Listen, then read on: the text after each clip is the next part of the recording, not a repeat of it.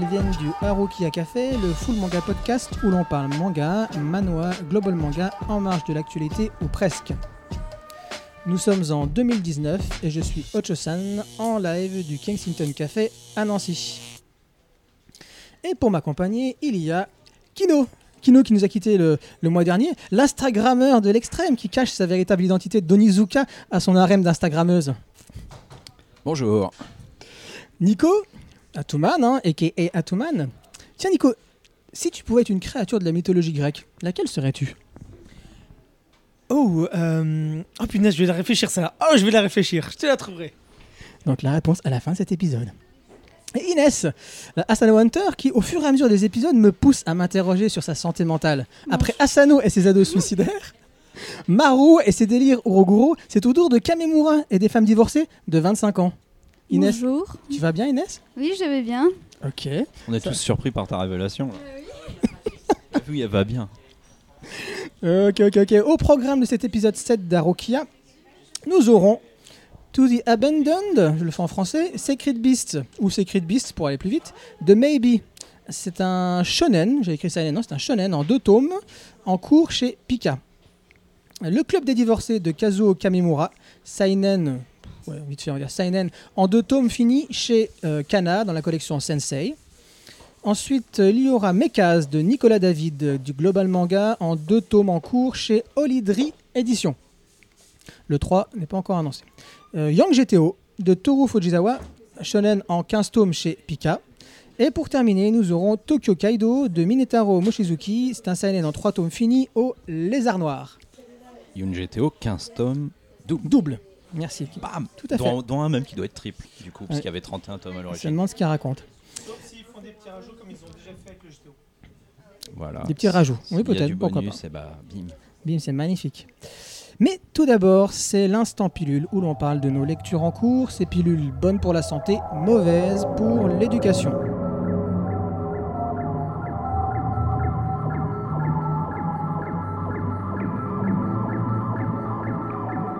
Commence par Kino, oui, Kino en premier aujourd'hui, Kino dans la présentation, Kino dans les instants pilules, bah oui, il n'était pas là le mois dernier, je répète, donc, hein, lui, à lui l'honneur. Mission, du coup. Et bah, bah oui, c'est ça. Et donc, une spéciale Kino aujourd'hui. Et Kino va nous parler de World War Demons de Uru Okabe chez Akata. Vas-y. Dans la collection What the fuck Ouais, ça veut plus trop rien dire. Hein, voilà, d'entrée de jeu, on, on en parle donc de cette collection. Oui, je pense qu'il y avait des titres au départ hein, dans la collection What the fuck qui méritaient bien cette appellation. Depuis là, franchement, est-ce que vraiment on peut mettre ça dans cette collection Plus que d'autres titres qu'on a vus ces derniers temps? Mais bon, allez, on va pas, on va pas épiloguer là-dessus. Belle couverture. Euh, oui, la couverture est très belle. Alors, euh, je vais commencer un peu vite fait par l'histoire. On est censé suivre, je mets une petite précaution, je dirais pourquoi après, les aventures de Azuma, une jeune collégienne, qui est atteinte euh, du syndrome d'Alice de l'autre côté du miroir. Alors, euh, c'est-à-dire que son, cerveau euh, déforme un peu la réalité et des, visions, quoi, on va dire, des hallucinations. Le syndrome d'Alice au pays des merveilles, c'est une dis- distorsion cognitive de type apparition, perception exagérée, voilà, ce, genre de choses. Et de l'autre côté du miroir, c'est par le biais des reflets, voilà. Alors ça commence, c'est Cosette puissance 10, hein, c'est-à-dire qu'elle en prend plein la tronche pour pas un rond par toute sa famille, hein, mais vraiment euh, c'est chargé. hein. En quelques pages c'est très très chargé, mais bon au moins voilà comme ça on est débarrassé de ça, ça donne le ton, euh, on sait pourquoi elle est comme ça et enfin pourquoi elle a cette, cet air triste. euh, Battu, violé, mal nourri. et voilà, je te dis, hein, c'est Cosette puissance 10 d'entrée de jeu. Bon, c'est- assez récurrent dans les mangas, ce genre de situation. euh, le beau-père, l'oncle, euh, ainsi de suite, qui abuse de la fille, euh, le demi-frère, euh, et qui lui en fout plein la tronche et tout ça. Et euh, du coup, elle va se retrouver suite à su- suite à un choc projeté. Alors, on pense de l'autre côté du miroir. Ce ne sera pas tout à fait le cas, on peut le dire tout de suite. C'est un, un monde parallèle et artificiel. Je le dis directement parce que c'est le genre du manga. hein, c'est vraiment un genre, le manga monde parallèle et monstre. Genre on atterrit sur une île, il y a des dinosaures géants, ce genre de trucs. Voilà, on est dans ce genre-là, mais sauf que ça va pas être tout à fait ça. C'est plus lié à Alice au pays des merveilles.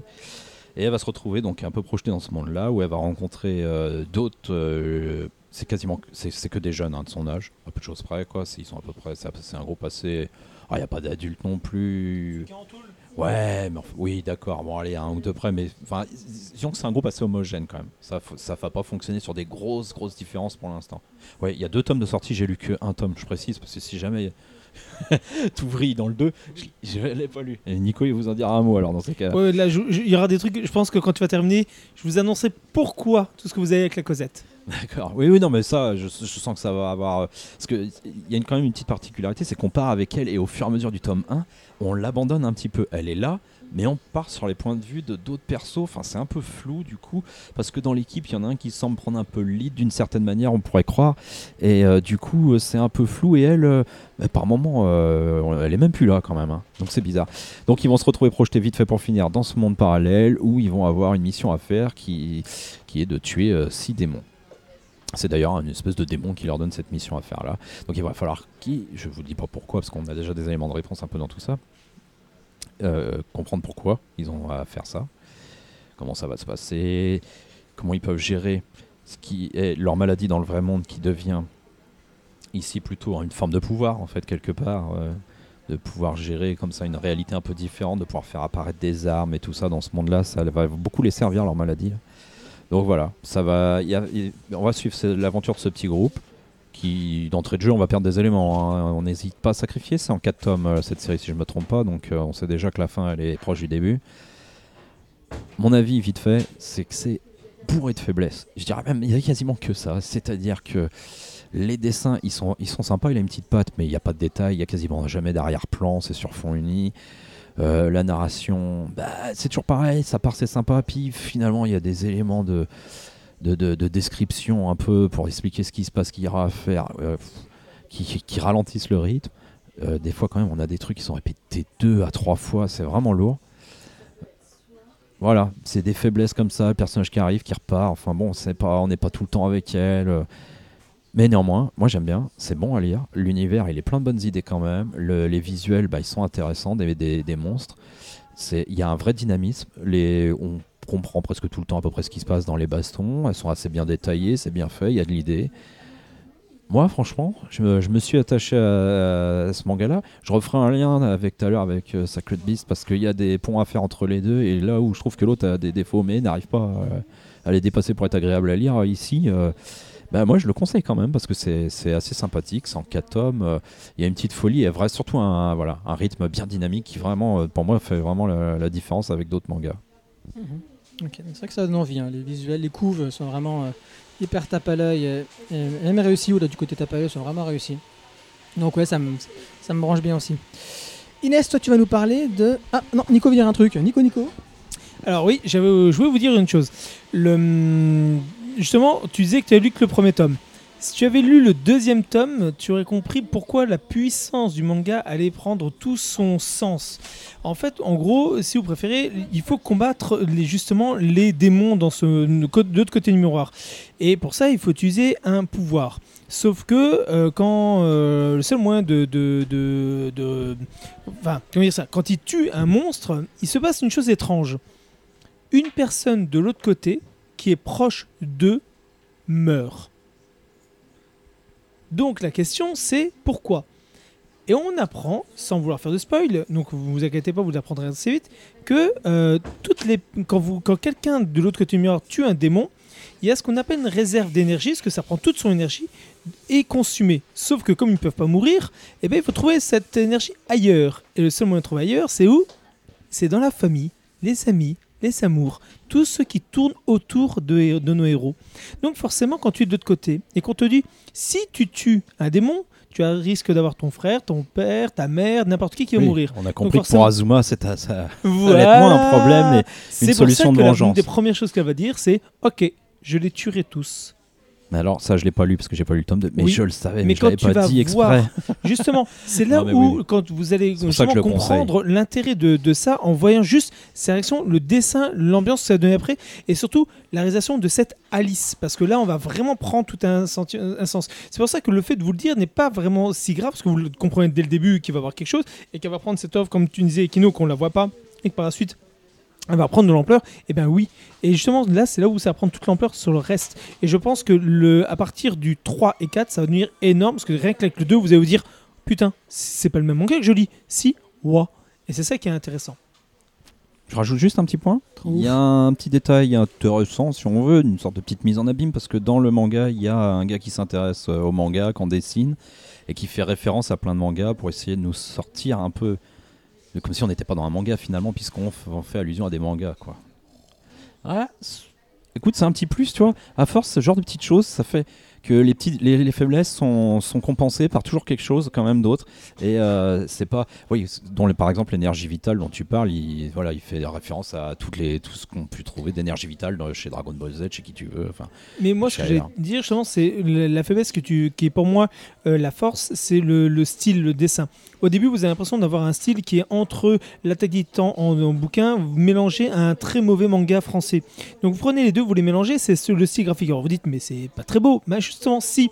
Parce que euh, c'est un peu comme Tezuka, qui lui, le dessin n'était pas le plus important, ce qui le dessin n'était là que pour appuyer l'expression. Et là, c'est pour appuyer la noirceur et l'exagération de, de, cette incohérence de ce monde et de tout ce que ça tourne autour. Et je trouve que le style, on aurait mis un beau dessin, un dessin beaucoup plus shadé, je pense que ça aurait été peut-être moins prenant ou moins. Ça aurait fait plus shonen que ce que ça donne de cette noirceur de ce manga. C'est pour ça que je trouve qu'il est très très bon dans ce domaine-là.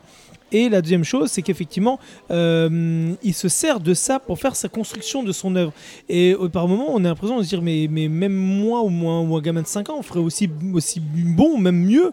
Ben non, justement, parce qu'il se sert de ça pour donner cette, cette, cette impression. Et même le découpage, comme tu disais, des scènes, des combats et compagnie, sont bien expliqués. Mais justement, quand vous jouez avec ce style de dessin, ça apporte tout ce petit intérêt de piquant qu'il y a dessus. Donc c'est mal fait, oui, mais c'est mal fait, je pense, avec une maîtrise. Et c'est ça qui est intéressant. Et c'est pour ça que j'aime vraiment beaucoup. Ça me fait penser, c'est comme si on avait du Desco euh, version euh, euh, à- de dessin plus proche de l'attaque du titan, ce qui veut dire un dessin moins bon, mais bon dans la construction et la maîtrise de la mise en scène, la mise en page. Alors là, Pas mal, hein Ouais, mais là, attention, là, là, parce que moi, je te connais. Là. Là, je te connais bien. Je sens que tu vas pas être d'accord hein, si tu lis le bouquin, hein. Non, je ne dis pas que Desco est mauvais graphiquement. C'est juste la simplicité du dessin à la Desco qu'on puisse retrouver. Sauf que là, on est avec le côté plus moche graphiquement, mais euh, même moche graphiquement. Et Oh, mais t'exagères, pas non plus. Non. Moi, j'ai dit c'était un peu léger dans le sens où c'est pas fourni en détail. Il y a souvent. Les premières C'est vrai pages, je qu'il suis y a- il y a désolé. un plan d'ensemble, là, dans un Là, bar, par exemple, quand le ils tome se 2, il y a retrouvent. une construction qui est bien meilleure. Mais tu regardes, attends, juste je, je vais juste montrer à Stan qui, qui, qui comprenne euh, là-dessus. Quand tu regardes ça, ces premières pages-là, voilà. Ça paraît plutôt vite, effectivement.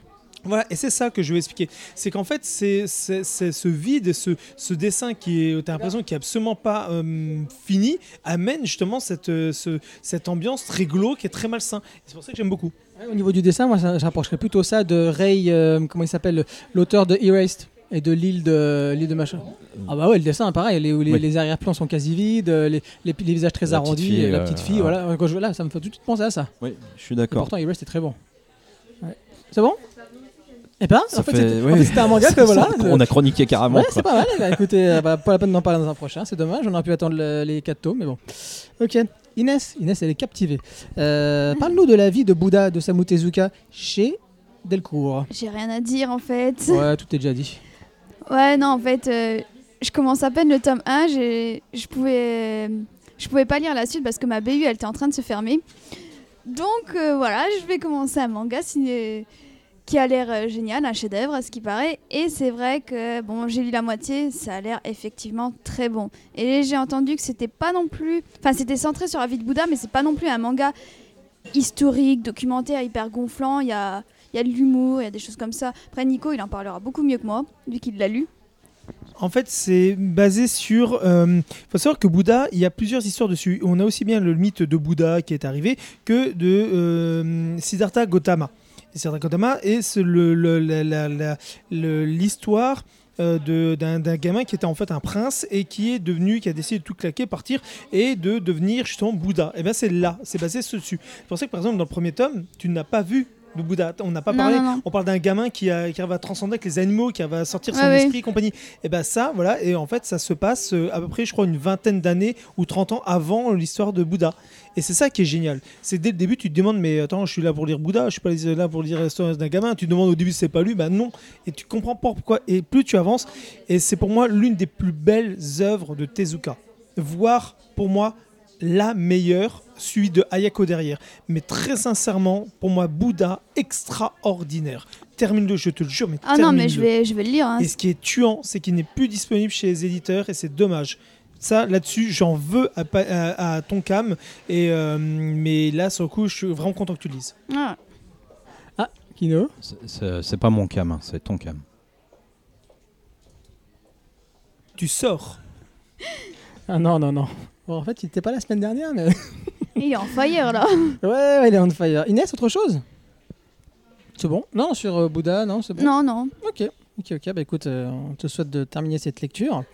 Euh, Nico, maintenant ton tour, tu vas nous parler de Scary Town de Nokuto Koiko chez Komiku. Les couves, elles déchirent, ça donne trop envie. Alors, Komiku, euh, ouais, c'est un éditeur que j'adore, j'affectionne énormément. On est beaucoup ici parce qu'en fait, Komiku, il peut être aussi bien dans le plus haut top dans les écritures que des fois dans des flops. Tu dis, bon, bah, il faut bien essayer quelque chose. Mais ils essayent, et c'est ça que j'aime beaucoup avec le Comico. Et Scary Town, euh, c'est simple. Vous prenez I Am a Hero, vous prenez Junji Ito, vous faites fusion ha avec la danse qui va avec, et là ça fusionne et ça donne Scary Town. Et on est en, fait, on suit un jeune homme qui lui euh, euh, a un père qui est un peu une sorte de loser, qui s'est fait virer et un jour il se fait appeler à son boulot parce qu'il a oublié ses affaires. Et quand il arrive, qu'est-ce qu'il voit? Il voit son père en train de nourrir des zombies. Alors tu dis what? What? Et en fait, dans cette ville, t'as l'impression que c'est toute la réunification de l'univers de Junji Ito, des monstres, des créatures, des, plein de choses comme ça, qui amènent à euh, justement ce, Tu dis, c'est dans une ville, c'est comme si à Nancy, voilà, bim, on se pose là-dessus, et euh, tu vas dans une supérette, t'as des zombies qui sont nourris par un mec, et d'un coup il n'y a plus rien à bouffer, on se barre par la salle de, fond parce qu'ils sont en train de bouffer euh, la cuisinière. Et d'un coup tu dis, qu'est-ce que c'est que ça? Tu vas dans un autre truc, t'as des gens qui sont en train de faire les travaux, t'as un énorme trou, et t'as un énorme monstre qui sort de là qui est en train de bouffer un- un- un villageois. Donc tu dis, mais jusqu'où ça va aller Et en fait, c'est comme si, voilà, c'est Junji Ito qui amène un peu tout son univers dans un univers de, euh, de, de I Am a Hero, avec ce côté un peu zombie, créature et tout ça. Et c'est hyper bien amené. Tu te demandes qu'est-ce que c'est toutes les deux secondes. Tu suis l'histoire de ce jeune homme qui, lui, ne croit pas toujours ce qu'il voit. Il n'a pas été à l'école pour X y raison. À un moment, il y retourne et tout ce qu'il va y voir. Et tu dis, mais qu'est-ce que c'est que ça? Et c'est très très bon. Graphiquement, c'est beau. Histoire de fantômes, de démons, d'invocations et autres. C'est une noirceur, un dessin très, assez noir. Pas autant qu'un Junji Ito, mais très proche de I Am Hero. C'est très réaliste et pourtant euh, c'est complètement surréaliste. Et c'est limite ça se pourrait se passer dans notre rue. C'est ça qui est fort. Il l'a Si amené de manière réaliste et c'est ça que j'adore. Donc euh, euh, Skeleton, le premier tome énorme, Euh, un cliffhanger sur la fin, tu dis ouais, ridiculement drôle à la My Way et d'un coup tu dis, euh, tu arrives à, à, à lire le 2 et tu dis mon dieu. Et t'as la carte de la, de, du- de la ville et c'est hyper important parce que tu la vois évoluer. Et donc ouais, c'est ma lecture là, c'est vraiment un coup de cœur de lecture. Vous retournez pas, il y a un zombie qui achète un bagel derrière nous. Ça a l'air vachement bien. Là, je, feuilletais pendant que tu parlais. euh, J'avais déjà vu Oui, des coups oui, qui déchiraient. Ah ouais, non, ça donne vraiment envie. Trois- fait- Alors il y aurait trois tomes en tout, il y en a que deux de sortis. Moi, ça, ça me fait. C'est bizarre parce que c'est écrit nulle part que c'est en trois tomes. série- D'habitude, ils écrivent série en trois tomes. Oui, mais sur le coup, non, c'est D'accord. Mais euh, ouais, ça donne vachement envie. Hein. En, rien qu'en feuilletant le travail sur les expressions de visage, euh, tout. Non, non, c'est. euh, Non mais de toute manière, comme tu l'as dit, Komiku, euh, on le sait, quand maintenant on feuillette et on voit tout de suite si on va être en haut ou en bas. Il n'y a pas trop, pas beaucoup d'entre-deux chez eux malheureusement. Euh, c'est un peu dommage ceux du bas parce que je comprends qu'ils aient envie d'avoir un gros catalogue d'une certaine manière, mais franchement, s'ils n'avaient pas certaines séries qui sont très pauvres, ils auraient presque que du bon quoi. mm. Ah d'accord. Magus Bride, euh, Inspecteur Kurokoshi, enfin plein de trucs quand même. Mm. C'est intéressant chez eux. On est d'accord. On est d'accord. C'est bon? Allez, go Allez, go Donc on passe à nos chroniques du Next. mois.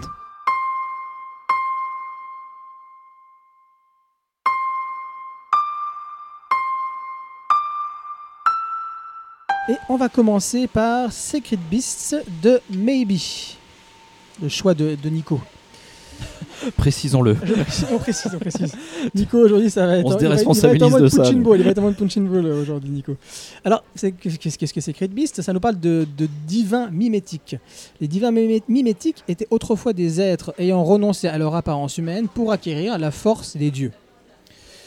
Ils servaient d'armes aux terres du Nord, hein, ça se passe dans une contrée divisée entre le Nord et le Sud, donc ils servaient d'armes aux terres du Nord, qui se trouvaient acculées. Et pour finir... Attends, je- euh, Qu'est-ce que j'ai dit? Euh, Mon résumé est confus, excusez-moi mes amis. Ah oui, c'est À l'image de ce que t'en penses. Oui, peut-être un peu ça.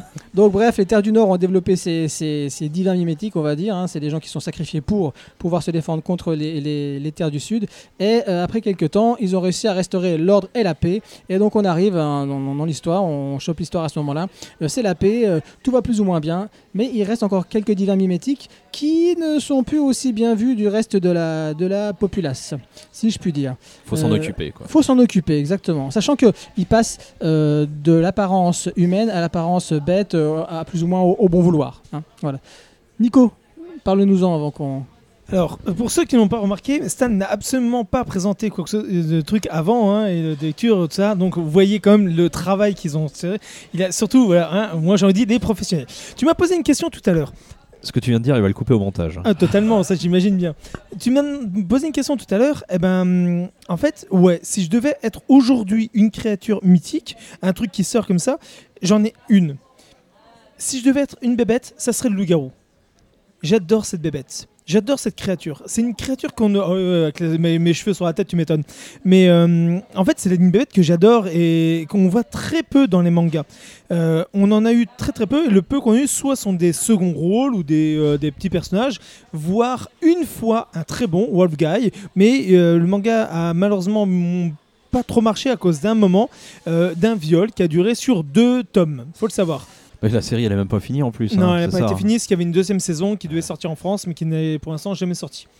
Euh, pourquoi j'ai choisi Secret Beast? J'ai choisi Secret Beast non pas pour euh, l'intérêt de l'œuvre en soi, parce que c'est quelque chose d'assez classique qu'on peut retrouver entre euh, des bébêtes qu'il faut combattre, qui, qui ont soit perdu raison, soit sont sortis de ce que les gens peuvent comprendre d'acceptation, et donc voilà, il faut soit s'en débarrasser. Ouais. C'est pas non plus l'œuvre de l'année, je suis le premier à le dire. Mais ce que j'ai beaucoup aimé de cette œuvre, c'est l'œuvre graphique. C'est beau, c'est très beau. A une construction très particulière dans, le dessin, dans le style. Il y a même des moments où, euh, dans, le dessin, on peut même se rapprocher de certains dessins style comics sur, euh, euh, sur certaines créatures ou autres. Mais en soi, ben, c'est ben, c'est- c'est c'est pas mal en soi. C'est beau graphiquement, ça amène une construction très remplie en termes de décor, de mise en page, de mise en place.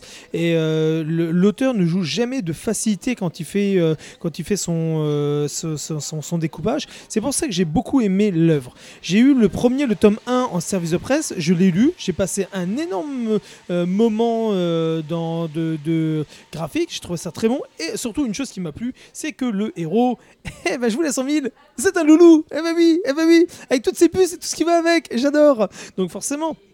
hein, tu me demandes moi si je préfère un loup-garou ou, ou- une tapette suceuse de sang euh, vampire, c'est bon, hein, mon, mon, camp est choisi. Hein. Donc voilà, hein, euh, on est d'accord.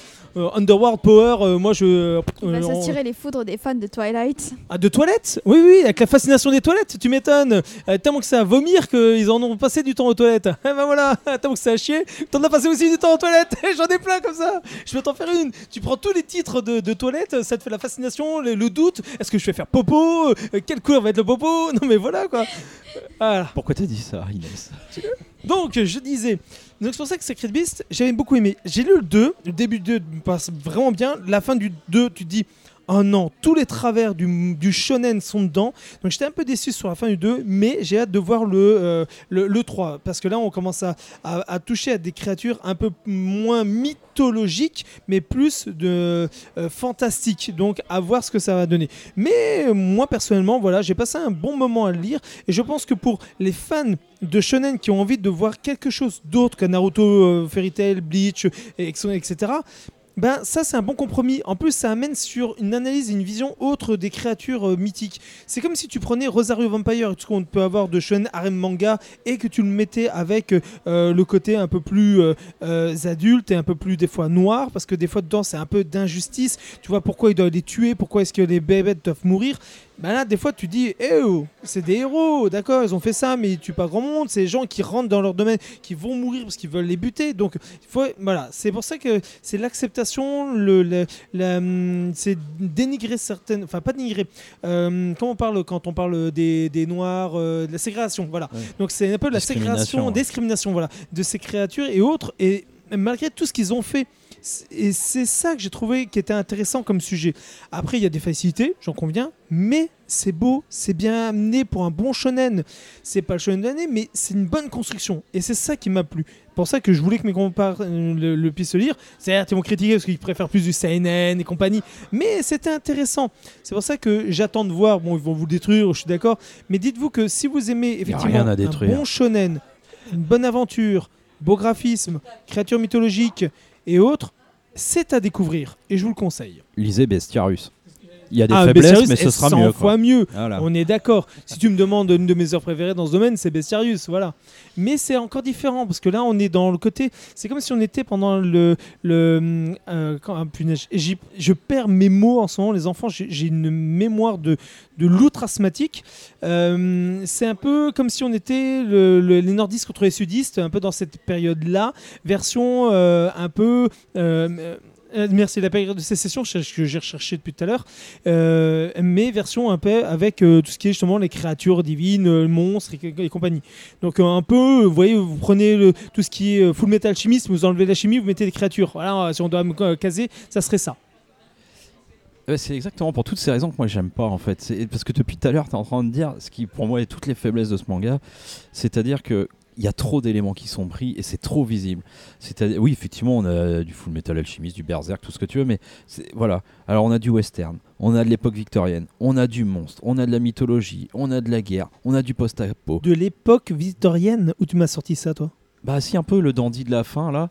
Bah ouais, mais c'est ça le problème. Ouais, son- ce- le, le futur. Non, ce qu'il faut quand même dire. non, si tu prends les dessins, tu prends les vêtements de l'époque, on se retrouve. Et surtout, Voilà. il a une non, raison. attends, attends. que ce dandy de la fin, il a une raison d'être habillé comme ça. Je suis pas en train de te dire que ça se passe à cette époque-là. Je suis en train de te dire qu'il puise dans tout et qu'à la fin, c'est racoleur. Et ça, la, d'ailleurs, la ficelle, mais qui est énorme. C'est-à-dire qu'il faut quand même dire que c'est tous des êtres humains qui ont été transformés en bêtes, sauf le héros et sauf le grand méchant face au héros, sont les deux seuls qui restent en humain, quoi. C'est les ficelles déjà vues et revues cent mille fois. C'est- juste pas possible. À la fin, quand tu as autant d'éléments comme ça qui sont mélangés, pour moi, ça devient racoleur. Et c'est- plus intéressant. Je, je préfère lire Berserk, Full Metal Alchemist, ou voir même Arms- Arms Peddler, qui est, plus, qui est, qui est Ah sûrement, oui. qui est sûrement plus proche de, de, de- de ça, parce que les autres, Ah ils parce empruntent des éléments. Et quasiment là, c'est hein. c'est quasiment- la même c'est histoire. quasiment la même chose. Je préfère 100 fois lire Arms Peddler, y compris sur la forme. Les dessins sont pas moches, et c'est sûr, ils sont beaux, mais c'est pas très personnel. Moi, le découpage, il m'a pas plus emballé que ça. Faut quand même expliquer que dans un shonen, on attend souvent quand même des, des combats, que là, vous pouvez rester chez vous hein, pour les combats. Les trucs se règlent en deux pages quand même.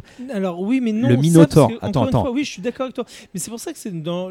Moi, je trouvais ça intéressant d'avoir un shonen pour une fois qui était un peu plus proche d'un seinen. Mais ça, c'est un shonen. hein. Mais moi, je trouve pas parce qu'au final, ce qui prédomine dans l'équilibre, c'est l'humour, et c'est l'humour qui est pas très bon. Oh, Il y a peu d'humour quand même. bah si quand même, c'est de la vanette partout. Enfin, il y a de la petite blague, la- du, petit visage déformé, des choses comme tellement ça. pas bon que tu l'as pas vu, Nico. Ouais, euh, ouais, non mais là en fait on n'a pas le même filtre quand on lit le truc. Bah, on peut, hein, mais alors, moi quand tu m'en parles, moi j'ai l'impression qu'on a lu vraiment deux mangas différents. Euh, dans le style racolage, je- bon, moi je suis pas prude et tout ça, j'ai pas de problème avec ça. Mais la meuf qui se douche à poil juste pour faire un petit coup de meuf, euh, une petite fesse, c'est reste un shonen. ouais, c'est inintéressant. Ouais, mais dans ce cas-là, il en met trois fois quoi. Tu vois, il assume pleinement quoi. Ouais, il fait Young GTO quoi. Voilà, il, il en met franco, il fait pas juste un coup comme ça pour dire euh, allez, Si l'élément est là. Il y a One Piece. Tu prends One Piece, tu prends même Dragon Ball, tu prends euh, Dragon Ball, il y a Bulma qui prend sa douche. Ouais, mais euh, c'est régulier. Dragon Ball, c'est que ça. Les l'humour. clins d'œil sont réguliers dans Dragon mais, Ball. Oui, mais ça, Super Dragon Ball, c'est par rapport à ça. Mais on- est d'accord. Mais ce que je veux dire, c'est que si on prend, moi, ce que je vois par rapport au racolage, quand tu, comme tu parles comme ça, la première chose que je vois, moi, je pense à quoi Euh, Encore une fois, Fairy Tail, One Piece, euh, Bleach, euh, voilà, toutes les choses comme ça. C'est pour ça que pour moi, ça restait du shonen. Certes, tu me demandes l'un des meilleurs shonen pour moi actuellement à lire, c'est du Black Clover, du Seven Deadly Sins. Ça, je te dirais oui, sans aucun problème. Mais pourquoi je parle de ça? Pour la simple raison que ce manga-là, c'est pas un manga qui va être mis en avant comme on va avoir tous les autres. C'est pour ça que celui-ci m'intéressait. Et par rapport au thème qu'il a porté. Et je suis tout à fait d'accord avec toi, il a ses faiblesses, mais ça reste un shonen et il a toutes les faiblesses d'un shonen. Et il a tous les codes d'un shonen qui ne te vont pas te parler à toi, mais qui vont parler aux jeunes. C'est pour ça qu'il m'intéressait. C'était en fait c'est ça qui m'intéresse. C'est pas tant l'œuvre en soi, c'est plutôt ce que, comment ça a été construit par rapport à ce que ça amène aux mangas qui sont dits racoleurs et ceux qui sont en haut et qui écrasent ceux qui sont en bas. Ouais, t'as Voilà. eu, pitié de cette œuvre quoi. Alors, plus ou moins, oui, on va dire ça.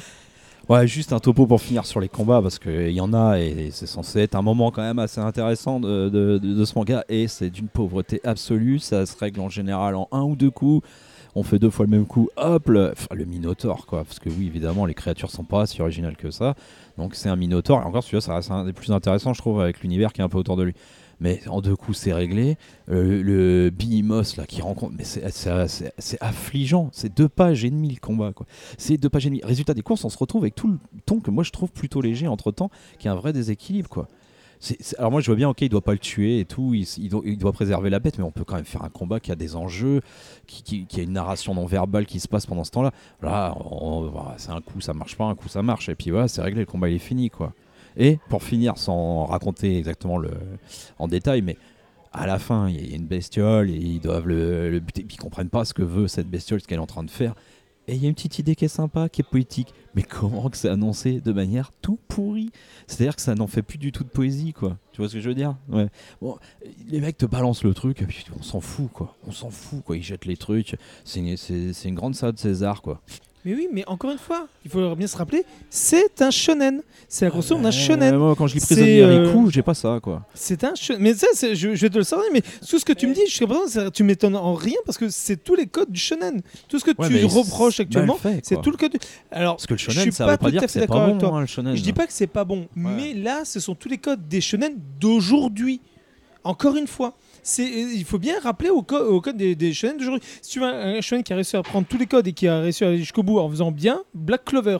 Là, il m'a fallu le tome euh, 7 pour avoir enfin quelque chose qui commençait à m'énerver, ou comme My Hero Academia. Mais il a fallu du temps. Mais mis à part ça, toi, 9, tome 9 de My Hero Academia, tome 7 de, de Black Clover pour enfin avoir un tout dans le shonen qui me gonfle. Eh ben là, il faut quand même que j'aille chercher. Mais là, ce que tu me parles, c'est tous les codes d'un shonen de base. D'où des codes ça- d'aujourd'hui. Je suis d'accord, mais tout mal exploité pour moi. Vraiment, c'est- je, je l'ai dit tout à l'heure, World War Demons euh, utilise un peu ce même genre de choses. On voit bien, voilà, voilà, il y a un groupe, il y, a des- il y a des monstres, enfin voilà, juste pour deux trois liens communs comme ça et deux trois bases communes. Mais là, moi, ça me donne vraiment, j'irai jamais lire la suite, quoi, parce que j'ai une impression de vide, quoi, au final. Autrement, Inès, elle voulait parler aussi. Inès, alors Ouais. dis-nous, toi. Bah, j'ai l'impression que euh, c'est un shonen, c'est une excuse. En gros, non, mais il est, euh, c'est pas qu'il est mauvais le manga, c'est que c'est un shonen. Je trouve que c'est ça, ça dénigre à fond euh, des bons shonen, euh, comme je sais pas par exemple l'attaque des titans. Après shonen, seinen, oh là là là, on sait Ouais, pas. on n'est pas loin. Hmm. Voilà quoi, on n'a pas le droit de, de dire ça, ça excuse rien du tout. En plus, comme tu dis, le problème c'est qu'il y a tout qui se fait rapidement. Les combats, deux pages, vraiment. En plus, on n'est même pas à fond dedans, alors que ça devrait quand même être une des qualités euh, principales du manga, je pense. euh, vraiment, euh, il devrait faire quelque chose euh, sur les combats, il faudrait que ce soit épique. En plus, on a des monstres, mais tellement géants, tellement. qui ont un mal-être profond, même ça en fait. Le mal-être, on a envie qu'ils en parlent beaucoup plus. Là, moi, quand ils m'ont, quand, ils, ont parlé des douleurs qu'ils ont eues à la guerre, qu'ils ont eues après la guerre, etc., ce genre de choses, moi, j'avais envie que ça, qu'ils appuient un peu plus dessus, qu'ils exploitent un peu plus. Bah, finalement, non. Alors, tu me pointes le 2, faut voir. Bon, je dirais pas le 2, hein, c'est En sûr. fait, hein. tout ce que tu me dis tout à l'heure, c'est en fait ça, tu vois, c'est les hum, un peu comme tu prends Terraform Mars. Oui. Terraform Mars, le premier tome, bah, il va tellement vite parce que ça devait être un one shot. Et en fait, euh, il a été construit en one shot. Et en fait, tu as toute l'histoire après qui se fait sur le truc. Là, c'est la même chose. Tu as tout qui se fait dans le premier tome à une vitesse énorme pour présenter. Il faut que ça fasse un dynamisme, il faut que tu me montres des trucs, tu n'expliques pas tout. Et c'est généralement, c'est toujours vers en ce moment, les tomes 2, tu prends par exemple des tubes, c'est la même chose. Premier tome, il va à fond et tu rien à l'intérieur. Et dans le tome 2, tu as les explications. Souvent, c'est vraiment, c'est comme ça que c'est construit. Je comprends tout à fait ce que tu dis. Je suis pas là pour le défendre corps et âme. hein, oui, on sait. hein. Mais c'est le but quand j'explique ça, c'est pouvoir dire aux gens, oui, c'est peut-être pas, c'est pour certains une excuse pour que ce soit comme ça. Oui, ça, il y a des faiblesses ou autres, mais il faut bien comprendre que euh, aujourd'hui, là, ce que tu dis, par exemple, tu poses des questions, toutes tes questions sont dans le tome 2. En fait, on t'explique comme les combats épiques, comme les combats qui vont durer plus longtemps, l'histoire de la gargouille et compagnie, il y a des choses qui sont dans le tome 2. Et là, on a tout. C'est pour ça que moi, ce qui m'intéresse encore dedans, c'est pas tant la réalisation que ce soit un shonen, pas tant le, encore une fois, c'est plutôt vraiment les choses qu'on ne voit pas vraiment ailleurs. Moi, ce qui m'intéressait, c'était qu'enfin on puisse parler d'un shonen qui parle de mythologie, de créatures, de combat. Et si je veux un meilleur, bien sûr, je vais prendre Bestiarius ou un autre truc comme ça. Mais ça, en, en termes d'histoire assez noire, qui amène sur une, construction qui soit abordable pour tout le monde, tout en étant euh, fun et d'action, Voilà. Pour moi, ça, c'est très bien pour les jeunes. Ouais, mais hormis cela, je n'ai pas non plus accroché au personnage.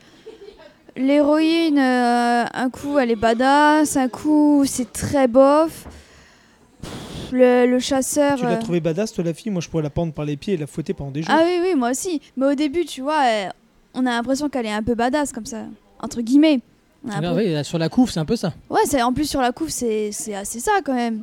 On a l'impression que ça pourrait être quelqu'un, une héroïne Fusil à pompe, et elle serre les dents, elle dit ça y est, ça va faire mal. Ouais, et finalement, hop, elle, elle change d'avis en deux secondes, tu vois. C'est pas un fusil à pompe, c'est un fusil à culasse, hein, parce qu'il faut bien rappeler à quelle époque c'était, déjà, et d'un, et deux, euh, un lanchi grave. Et D'accord, merci Nico. Ouais, et après, euh, ce qui m'a ce qui m'a aussi gêné, Il a c'est voté un- Trump, hein, parce que c'est le Ah. droit aux armes. American fuck yeah ce qui m'a gêné aussi, bah, finalement, c'est un peu le fan service qu'on qu'on a dans ce manga, qui est totalement inutile. Je sais pas, moi, vraiment, la scène euh, du bain, j'étais en mode, ok, non. Euh, pourquoi? Et ça a des gamins de 12 ans, il faut bien les donner un petit côté émoustillé quand même. Oh Ouais, mais on peut faire mieux, n'empêche. Oui, dans le tome 2, il y a une fille avec d'énormes boobs, donc on fera mieux. Bah, déjà, dans le tome 1, il y en a une avec euh, des énormes boobs. hein. Oui, mais en fait, tu la vois mieux, et plus de boobs euh, dans le tome 2. Honnêtement, on a vu mieux hein, pour, pour ce genre de choses. Enfin, c'est dépassé. Après, on peut, on peut me citer, oui, mais One Piece, euh, Fairy Tail, nanani, nanana, ils font pareil. Mais c'est des mangas euh, qui sont sortis dans les années 90 quand même. Ouais. Mhm. Et là, ouais, et là, ils sont. Et là, celui-là, bah, il est sorti très récemment. Tu dis, pff, faut arrêter avec ça, faut, faut aller plus loin. euh. moi, euh, de ce que. Par exemple, avec le mal-être euh, de la guerre, etc., j'ai pensé à l'attaque des titans. Et je me suis dit, euh, c'est un shonen, mais il n'utilise pas tous ces codes shonétiques euh, qu'on retrouve dans ce manga, qui sont mal utilisés, qui sont mal exploités, qui sont vus et revus. Voilà, j'ai pas aimé. Après, c'est bien dessiné, il y a des bonnes idées. euh, mais voilà, faut voir. Faut. Non, Mm. pas pour moi. Alors, écoute, je tiens à dire, hein, c'est c'est un shonen quand même, et je vous rappelle le titre. To the Abandoned Sacred Beast. J'ai dit, mais c'est quoi ce titre déjà? Dit, attends, attends, alors je vous explique ce que c'est. c'est- pourquoi nous le laisser en anglais à nous Mais français oui. avec notre accent là? En plus, c'est une ode, donc c'est censé être hyper poétique. Et puis tu lis ça, et puis voilà. Quoi. Bah, je vais pas répéter tout ce que vous avez dit parce qu'on va passer à autre chose. hein, Je pense que vous avez tout dit. Bah, voilà quoi. C'est juste, tu lis le titre et après tu, ouvres les, tu, lis, tu lis ce qu'il y a à l'intérieur et puis tu te dis, mais non, non. Ils sont trop, soit ils sont trompés de titre, soit ils sont trompés de manga. Ils ont, la- ils ont, échangé- ils ont échangé la couve, je sais pas, il y a un problème. Mais ouais, non, non, c'est pas. Enfin, moi, je, passe ma route aussi. hein. Je prends mon petit Armspedler, mais si, euh, je me demande si un jour on aura la suite, c'est pas grave. Mais euh, voilà, au moins les 7 ou 9 tomes qu'on a de, de Armspedler font largement, largement l'affaire. Parce qu'en plus, c'est la même histoire, de toute façon. Donc en, en- en bien mieux. Et les mythes utilisés dans Armspedler, c'est les, les, les mythes justement euh, victoriens. Avec vampire, loup-garou et tout ce qu'il faut. Il n'y a, pas de- a pas de créature mythique, hein, du mythologique, pardon. Je veux dire ça. Faut plus aller vers Bestiarius, qui aussi de son côté est bien mieux. Donc dans tous les cas, vous avez Armspedler ou Bestiarius si ça vous intéresse. Alors moi, je continue toujours à vous trouver des bouquins comme ça à lire, comme ça. Je sais que c'est des trucs que vous détesterez ou que vous n'aimerez pas, et je prendrai un plaisir à vous les faire lire, comme vous pouvez même pas imaginer. Et j'ai d'autres idées à vous faire lire. Nico, non, non, non. Non mais c'est bien, ça Te va. braque pas, Nico. Non, parce qu'on va parler de mes cases après. Et là, mon gars, on Ouais. t'écoutait pas sur le truc, mais on aurait dû t'écouter. Et là, il est content que j'ai dit ça. Tu avais raison, Nico. Tu avais raison, mes cases, franchement, c'est de la bonne. Nico, on va leur proposer des shoujo quand même. Ça manque de shoujo, non? Non, ça manque pas, non. Si, Et si. de yaoi. Ah Euh, oui. Ça, c'est encore moins, ça. Ça vous ferait une émission, ça s'appellera pas Arukia. Je vous laisse, je vous laisse trouver le On titre. a fait Perfect World. Oh la vache, ouais, ça fait mal, hein. je m'en souviens encore. Je, je crois qu'on a fait d'autres choses en shoujo encore. Ouais, il à faire. ouais. Ok, Ah, ça manque de shoujo dans cette émission. on a terminé, on a terminé, euh, les amis. Donc, euh, c'est deux tomes en cours. Deux tomes en cours, il y en a cinq au Japon. C'est sorti chez Pika, en France. Euh, le tome 3 arrive le 29 novembre. Et on enchaîne là sur du lourd euh, qui fait très très mal. Euh, c'est le choix d'Inès, je tiens à préciser. Là, elle a fait très fort. hein. Bon, excusez-la, elle vient de parler de shoujo, il faut la pardonner. Elle se fait pardonner en ayant choisi le club des divorcés ce mois-ci. Le club des divorcés de Kazuo Kamemura. Alors les citations, euh, c'en est rempli, euh, limite chaque deux pages il y a une citation. Donc j'en ai choisi une euh, qui moi me parlait plus que les autres, mais bon Kino, Kino en a plein aussi. Moi j'ai pris celle-là. Attendre, cela avait constitué une bonne partie de ma vie. Oublier, c'était devenu maintenant ma principale activité. Alors ça nous parle de qui? Ça nous parle de Yuko, qui a 25 ans, et malgré son jeune âge, est divorcée et mère d'une petite fille de 3 ans. Cette petite fille qui est élevée par euh, la grand-mère. Pourquoi? Parce que Yuko est aussi appelée la Mama. C'est la tenancière d'un bar à hôtesse dans le, quartier rouge de, Tokyo, euh, Ginzo, Ginza? Ginza, c'est un Ginza. Euh, elle, son, bar s'appelle le Club des Divorcés. Dans son bar, on y rencontre yakuza, écrivains, mangaka, salarymen euh, et même des retraités. Mais entre le fantôme, c'est- imagé, hein, il est encore vivant, mais entre le fantôme de son artiste maudit, de son mari artiste maudit, euh, le bienfaiteur yakuza ou encore un, amant barman et d'un autre côté les soucis financiers euh, que connaissent tous les bars de Ginza, euh, son quotidien n'est qu'une suite de déboires. Et donc on va suivre cette euh, jeune femme dans ces années 70 au Japon. Alors juste pour préciser l'auteur, hein, voilà, l'auteur débute en 1967 et ici il s'agit de sa troisième œuvre qui vient après le succès de Lorsque nous vivions ensemble, qui est sorti chez Kana. Est-ce qu'il est encore dispo, Nico? Oui, oui, il est encore dispo. Vraiment, c'est un auteur qui a. Toutes ses constructions sont plus ou moins identiques, mais justement, celle-là, le Club Divorcé, je, je suis content que tu l'aies choisi parce qu'elle a vraiment quelque chose de bien particulier. Mais ça, j'en laisserai parler. Euh, il est aussi l'auteur de la fameuse trilogie Lady Snowblood, hein, euh, qui a été adaptée en film au Japon et qui a inspiré Tarantino pour le personnage de Orenishi dans Kill Bill, un film préféré de Kino.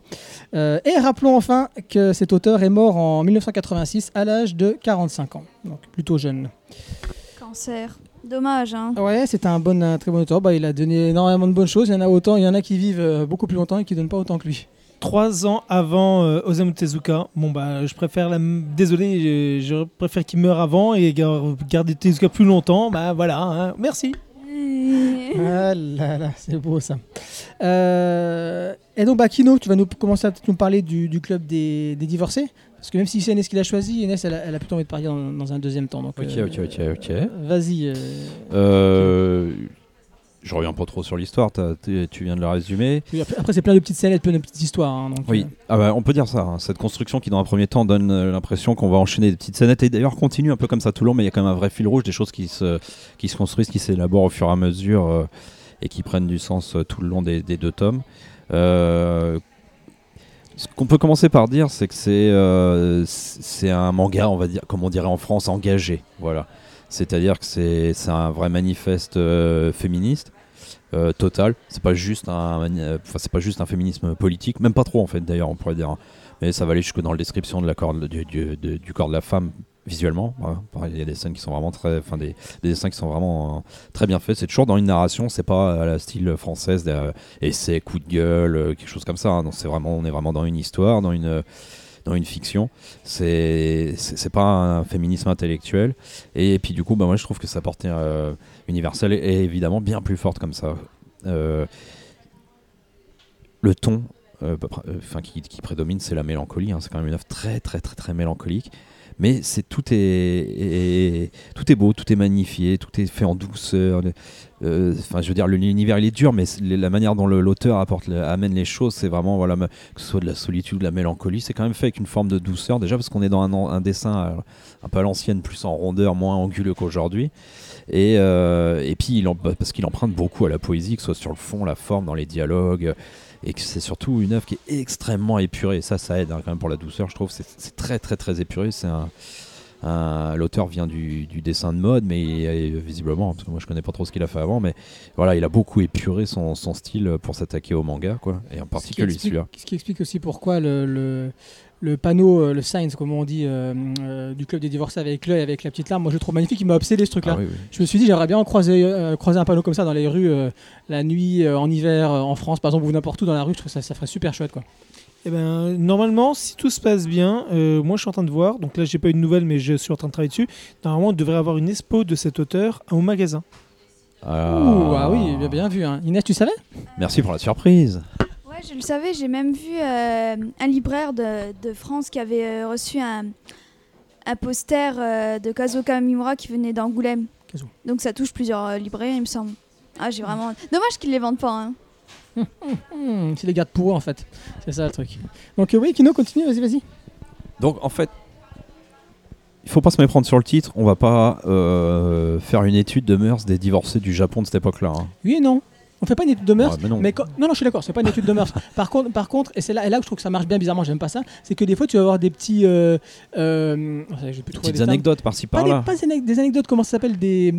Oh, j'ai les trucs qui me viennent en anglais, excusez-moi, ça fait un peu naze, c'est un peu Jean-Claude Van Damme, mais des polls, des, euh, des sondages, des sondages, des sondages. ah oui, ça, voilà ouais. combien il y a Ouais, de femmes très, divorcées, très, très peu, comment est-ce faut se suicident, que- quel, quel est le taux de personnes qui se suicident de femmes divorcées à cette époque-là, euh, Ouais, des ça, petits fromages. ouais, ouais, ouais, des statistiques, oui. Des statistiques, Ouais, euh, c'est juste, mais, ouais, alors il faut, faut pas effrayer les gens, hein, parce que Non, franchement, c'est- deux, trois très, fois pour faire un lien avec la Tout réalité. Tout à fait. C'est d'ailleurs assez bien, enfin, c'est pas.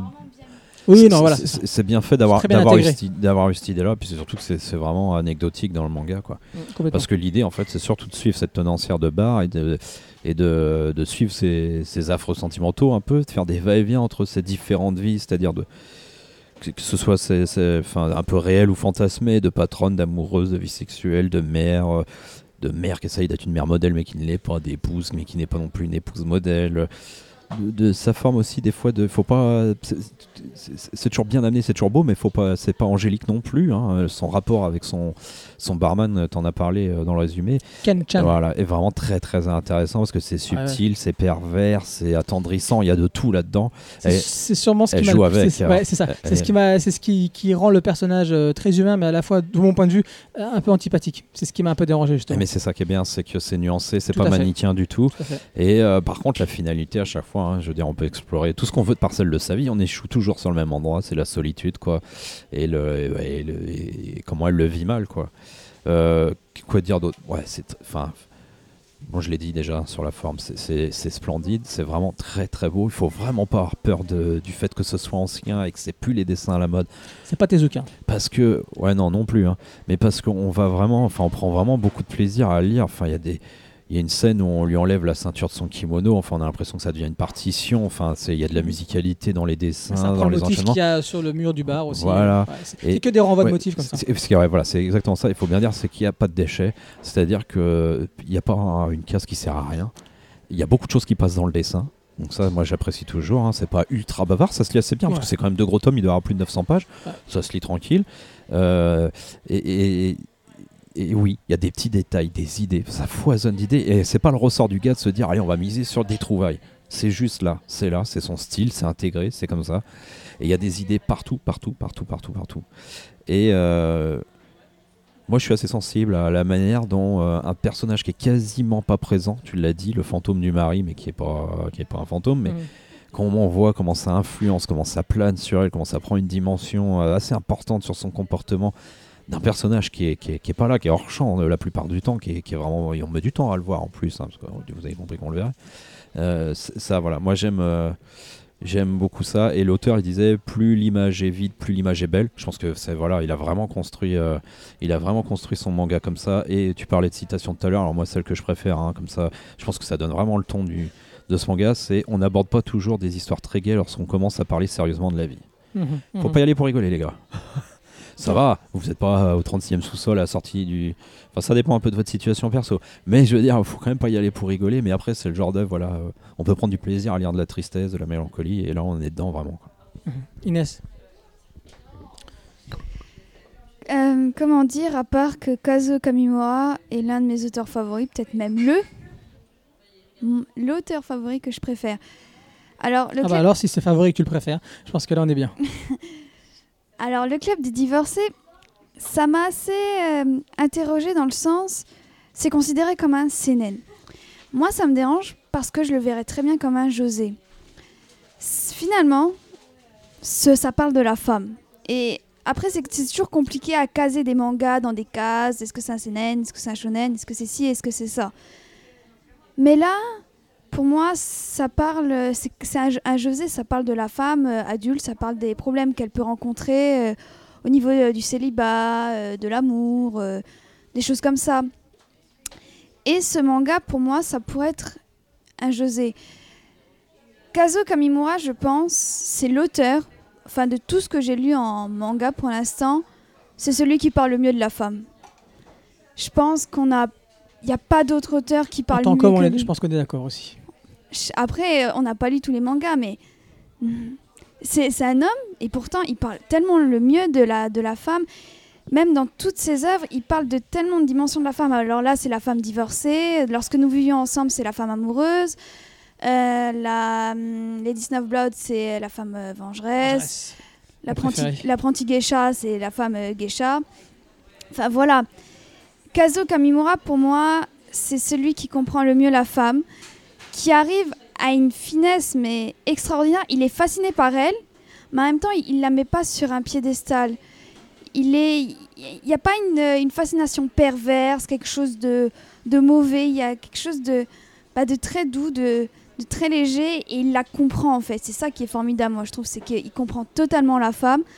Ah, j'avais lu une interview comme quoi, euh, euh, je crois que c'était euh, celui qui l'interviewait, il disait oui, vous comprenez beaucoup les femmes. Elle a dit euh, oui, je pense parce que euh, j'ai toujours vécu avec plein de femmes. Il vivait avec plein de sœurs, sa mère. Je crois qu'il, je crois pas qu'il avait de père, je sais pas. Mais en tout cas, il avait toujours vécu avec euh, des femmes et ça se voit. Le club des divorcés, c'est vrai, on peut le considérer comme un manga féministe. Il parle, il parle vraiment des, problèmes que la femme, en tout cas dans, dans celui-là, la femme divorcée peut avoir. Que, ce soit par exemple au niveau des suicides, la pression aussi de la société patriarcale, euh, dans le sens, euh, c'est une femme divorcée. T'as, normalement, euh, le mariage, tu, dois, tu dois vivre avec toute ta vie. Elle travaille pour son propre chef, alors qu'au Japon, bah, souvent, au début, les femmes, bah, elles travaillent, mais dès qu'elles se marient et qu'elles ont un enfant, elles doivent arrêter. Là, non. Son enfant aussi, finalement, ça, qu'elle a abandonné plus ou moins, qu'elle a laissé à sa mère, faut le dire. Elle, se sent mal vis-à-vis de ça, mais finalement, non. Mais disons qu'il y a toujours sa mère pour lui rappeler T'es une mauvaise mère. La société qui lui dise T'es une mauvaise femme. T'es t'es mauvais ci, t'es mauvais ça, t'es pas bien, quoi. Et euh, dans Kazuo Kamimura, il n'y a, y a pas de jugement. Justement, il la, il la comprend. Et puis même, il parle pas forcément de l'héroïne, mais il parle en fait de toutes les femmes euh, dans, dans le cas-là qui est divorcée en, mettant les statistiques qui sont juste très bien mis. C'est pour ça que j'adore euh, Kamimura et surtout le club des divorcés. Il parle avec euh, de la femme, surtout euh, il, est très, il est très beauté froide, je trouve Kazuo Kamimura. Je trouve c'est c'est génial de ce côté-là. Et ce personnage-là est sensible, elle est, elle se croit libre, mais en fait non, elle a toute une pression derrière elle. Elle travaille, elle travaille de son propre chef, mais finalement non, il y a des problèmes d'argent, il y a des clients qui sont, qui peuvent être un peu trop collants, ce genre de choses. Enfin voilà quoi. Et euh, c'est pour ça que je me dis, est-ce qu'on peut pas considérer ça comme un José? Parce que finalement, dans les José, déjà, il y en a très peu en France, il faut le dire, il y en a très très peu. Nico, euh, t'approuvera Il y en a très peu. Alors, des Joseilles, il y en a très peu, mais des José, il y en a beaucoup en France, tu sais. Ouais, parce que les Portugais sont là, les premiers immigrés en France. Donc. Des José. Je t'écoute vite, mais je me, je me range Mais t'aurais dû dire j'attendais, je J'arrêtais pas de le répéter. C'est comme un, un, un, un cliffhanger Un cliffhanger Oh, j'adore quand tu dis ça, c'est pour ça que je veux pas te le dire, j'attends Non, tu dis un cliffhanger. Ah merde Ouais. Mais donc, oui, il y a très peu allemand, de. Joseilles et malheureusement, le, le, le- il y a eu de très très bonnes séries en, en, qui n'existent plus aujourd'hui. Malheureusement, c'est un, truc qui est très peu ex- exploité. À un moment, on- ils ont voulu le faire et malheureusement, ça n'a pas vraiment trouvé son public, ce qui est très dommage. Et euh, les Joseilles qui marchent aujourd'hui sont des Joseilles qui sont plus basées sur une sorte d'amour classique ou Ouais, voilà. mais qui s'adresse pour les femmes plus mûres. Après, euh, je disais tout à l'heure, c'est une œuvre que j'aime particulièrement. Et j'étais content que tu l'aies choisi pour la simple bonne raison, comme vous le disiez tout à l'heure. euh, chaque, ch- ch- plutôt chacune de ces œuvres amène à la femme blessée, euh, à la femme euh, amoureuse, la femme bafouée, la femme vengeresse. Il y a plein de choses comme ça dans, dans, dans cet Ouais, esprit-là. voilà. Mais celui-ci, je trouve que, à la différence des autres, il y a une hymne dedans. C'est pas l'hymne à la joie, ça, loin de là, très loin de là, mais c'est une hymne à la femme. Ouais, C'est voilà, une hymne à la femme du point de vue où que tout ce qu'elle a, tout l'entourage qui le, qui le tourne, ce qu'il disait très bien Sam tout à l'heure, entre son amant, le fantôme de son mari, euh, le- tout ce que tac tac tac tac tac, amène à des situations de vie de femme. Là, c'est plusieurs vies que l'on va suivre dans une femme. C'est ça qui est fort. Et c'est pour ça que j'aime ce- cette série. Elle est très très forte de ce point de vue-là. Et hum, je trouve justement que ça, que ça a amené le- de, de toutes ses œuvres. J'adore cet auteur, comme tu disais. Elle, a- elle a une beauté très froide, très, très dure, très posée. Euh, euh, limite sans décor, sans rien sur le visage, on voit pas de traits, on n'a rien, on a ce côté du, du visage, mais ça amène cette beauté. Et l'œuvre là a, a- a trouvé le moyen de mettre cet livre en tout. Et c'est pour ça que j'aime. Vraiment, Ouais, j'aime beaucoup. Pareil. Et puis même au, au niveau des dessins, euh, faut le dire, euh, pff, Ah oui, non, c'est des tableaux. je crois hein. que j'ai jamais vu. Ah, euh, D'ailleurs, d'ailleurs, c'est marrant parce que le manga commence par, euh, par un tableau. Il dit voilà, au détour d'une rue, vous allez tomber sur un tableau de telle hauteur. Et ben ma, mon, mon bar est juste à côté. Ben ouais, mais chaque, chaque case quasiment est, euh, est un tableau quoi. Donc euh, C'est exactement ça. Et puis, comme vous le disiez, il y, a une- il y a une sorte de mélancolie, mais tellement. C'est poignant en fait. C'est clairement poignant. Et, je, et, je- et ça, et ça m'énerve d'un côté que, que Kazuo Kamimura, il est fait. Il y a, enfin, qu'il y ait peu de, peu de mangas édités chez lui. Enfin, il y en a quand même beaucoup. on les a quasiment tous en France. Hein. Non, pas tous. Il a- Quasiment, j'ai dit. Ouais, Quasiment. quasiment. Mais il, est- il était hyper prolifique. hein. Et euh, c'est dommage que, c'est- que ce soit l'un des seuls qui parle, qui parle aussi bien de la femme. Parce que quand on voit d'autres Josei, au final, euh, on se retrouve avec des femmes. euh, bon, ouais. Au final, c'est c'est- un Josei parce que la femme, elle, est émancipée sexuellement. euh, voilà, quoi. C'est un peu ça, en fait, que ça tourne autour des Josei. Et là, pas du tout. Mais pas du tout. Et il le fait avec euh, une incroyable poésie. euh, voilà. En plus, euh, ça, peut intéresser quelqu'un. Il a été le, sensei de Taniguchi. C'était euh, son maître. Ah bah c'est marrant que tu en parles parce que. Euh, tu as fini? Euh, tu Ouais, ouais, bah, lisez-le, putain. Ouais, non, mais allez-y, allez-y, foncez. hein. Bah, c'est marrant que tu parles de Taniguchi parce que justement, euh, moi, j'allais, j'allais dire, bon, j'allais le dire à, la fin de ma, euh, de mes remarques, euh, c'est que je pense que c'est vraiment un manga à conseiller à ceux qui ne lisent pas de manga justement, Ouais, comme un, comme. Taniguchi, pareil. Toi, c'est vraiment, euh, vous savez pas ce que c'est le manga. euh, bon, ça veut pas dire que Taniguchi c'est tout le manga, bien évidemment, mais ça, allez-y. Franchement, allez-y. Vous pouvez le conseiller à tous les gens autour de vous. C'est très mature hein, au- en termes de, de- de réflexion, d'analyse psychologique. Euh, pas sûr que ça plaise à tout le monde, mais si vous êtes femme, je pense, c'est pas, pas qu'aux femmes, mais si vous êtes une femme, vous êtes encore plus la, la- la cible de, de ce manga-là. Et si vous êtes homme, eh ben, essayez de le lire parce que je pense que en, en tant qu'homme, on, en- on en a bien besoin. Parce que le mec, oui, comme l'a dit Inès, c'est bien parce que c'est bien d'avoir le point de vue du- d'une femme. Euh, il est extrêmement euh, juste et extrêmement subtil dans la façon dont il va décrire la, psychologie de, cette femme divorcée. Et euh, c'est triste à dire parce qu'après on va parler de Tokyo Kaido en toute fin. Je trouve que c'est justement une des faiblesses de, de Mochizuki, c'est que voilà, quand il traite de personnages féminins, il n'arrive pas à rentrer dans leur tête, quoi. Très clairement, enfin pour moi, il arrive très clairement pas à rentrer dans la tête. On le verra avec le personnage de Hana. Ah, C'est pas faux, hein. Maintenant que tu le dis, hein. Ouais, non, mais tu vas voir, surtout dans celui-là. Dans, dans, dans Shizakobe, c'est mieux, mais dans Tokyo Kaido, je trouve que dans Dragon Head et dans, dans la femme de, de- euh, la dame de la euh, machin close, la chambre close, Ouais, voilà. Euh, c'est très léger. Bon, ouais, ça, ça, ça- Au final, y il y, a très peu d'auteurs qui arrivent à aussi bien décrire la femme. Oui, on est d'accord, on est d'accord. Euh, donc ça, oui, ah, donc allez-y. Ah, euh, Nico, tu veux dire un truc? Non, c'est. Euh, voilà, donc on va passer rapidement dessus. Vous avez quasiment tout dit, hein. Non, Nico, quand même. Bah, si, si tu continues, si tu passais ça. Ah, bah d'accord, je- quand t'auras fini, t'auras fini, vas-y. D'accord. Euh, donc comme l'a dit Kino, c'est bien effectivement une suite de petites histoires. Euh, Il y a un fil rouge, donc on ne s'ennuie pas. Je tiens à le dire. Je vais résumer vraiment ce que je voulais dire. Euh, on est vraiment, comme c'est extrêmement poétique. Donc qui dit, poésie dit bah voilà renvoie à la nature, renvoie donc aux saisons. Donc c'est vrai qu'on a vraiment l'impression de suivre cette femme pendant les saisons de sa vie. Et les saisons de la vie de façon générale. C'est vrai qu'il y a l'automne qui rime, qui, qui vient rythmer sa vie, l'automne, l'hiver. Et à chaque fois, ça a une répercussion euh, sur, euh, bah, euh, sur sa vie au quotidien ou sur ce qu'elle peut ressentir. Et moi, ça, j'adore. hein. ça rappelle, encore une fois, j'en ai, déjà parlé dans un précédent podcast, ça rappelle le, réalisme, le réalisme poétique, euh, ce grand mouvement euh, cinéma français, quand on faisait encore des bons films. Non, je suis méchant là. Et là, vraiment, c'est. Non, là, c'est du réalisme tout court.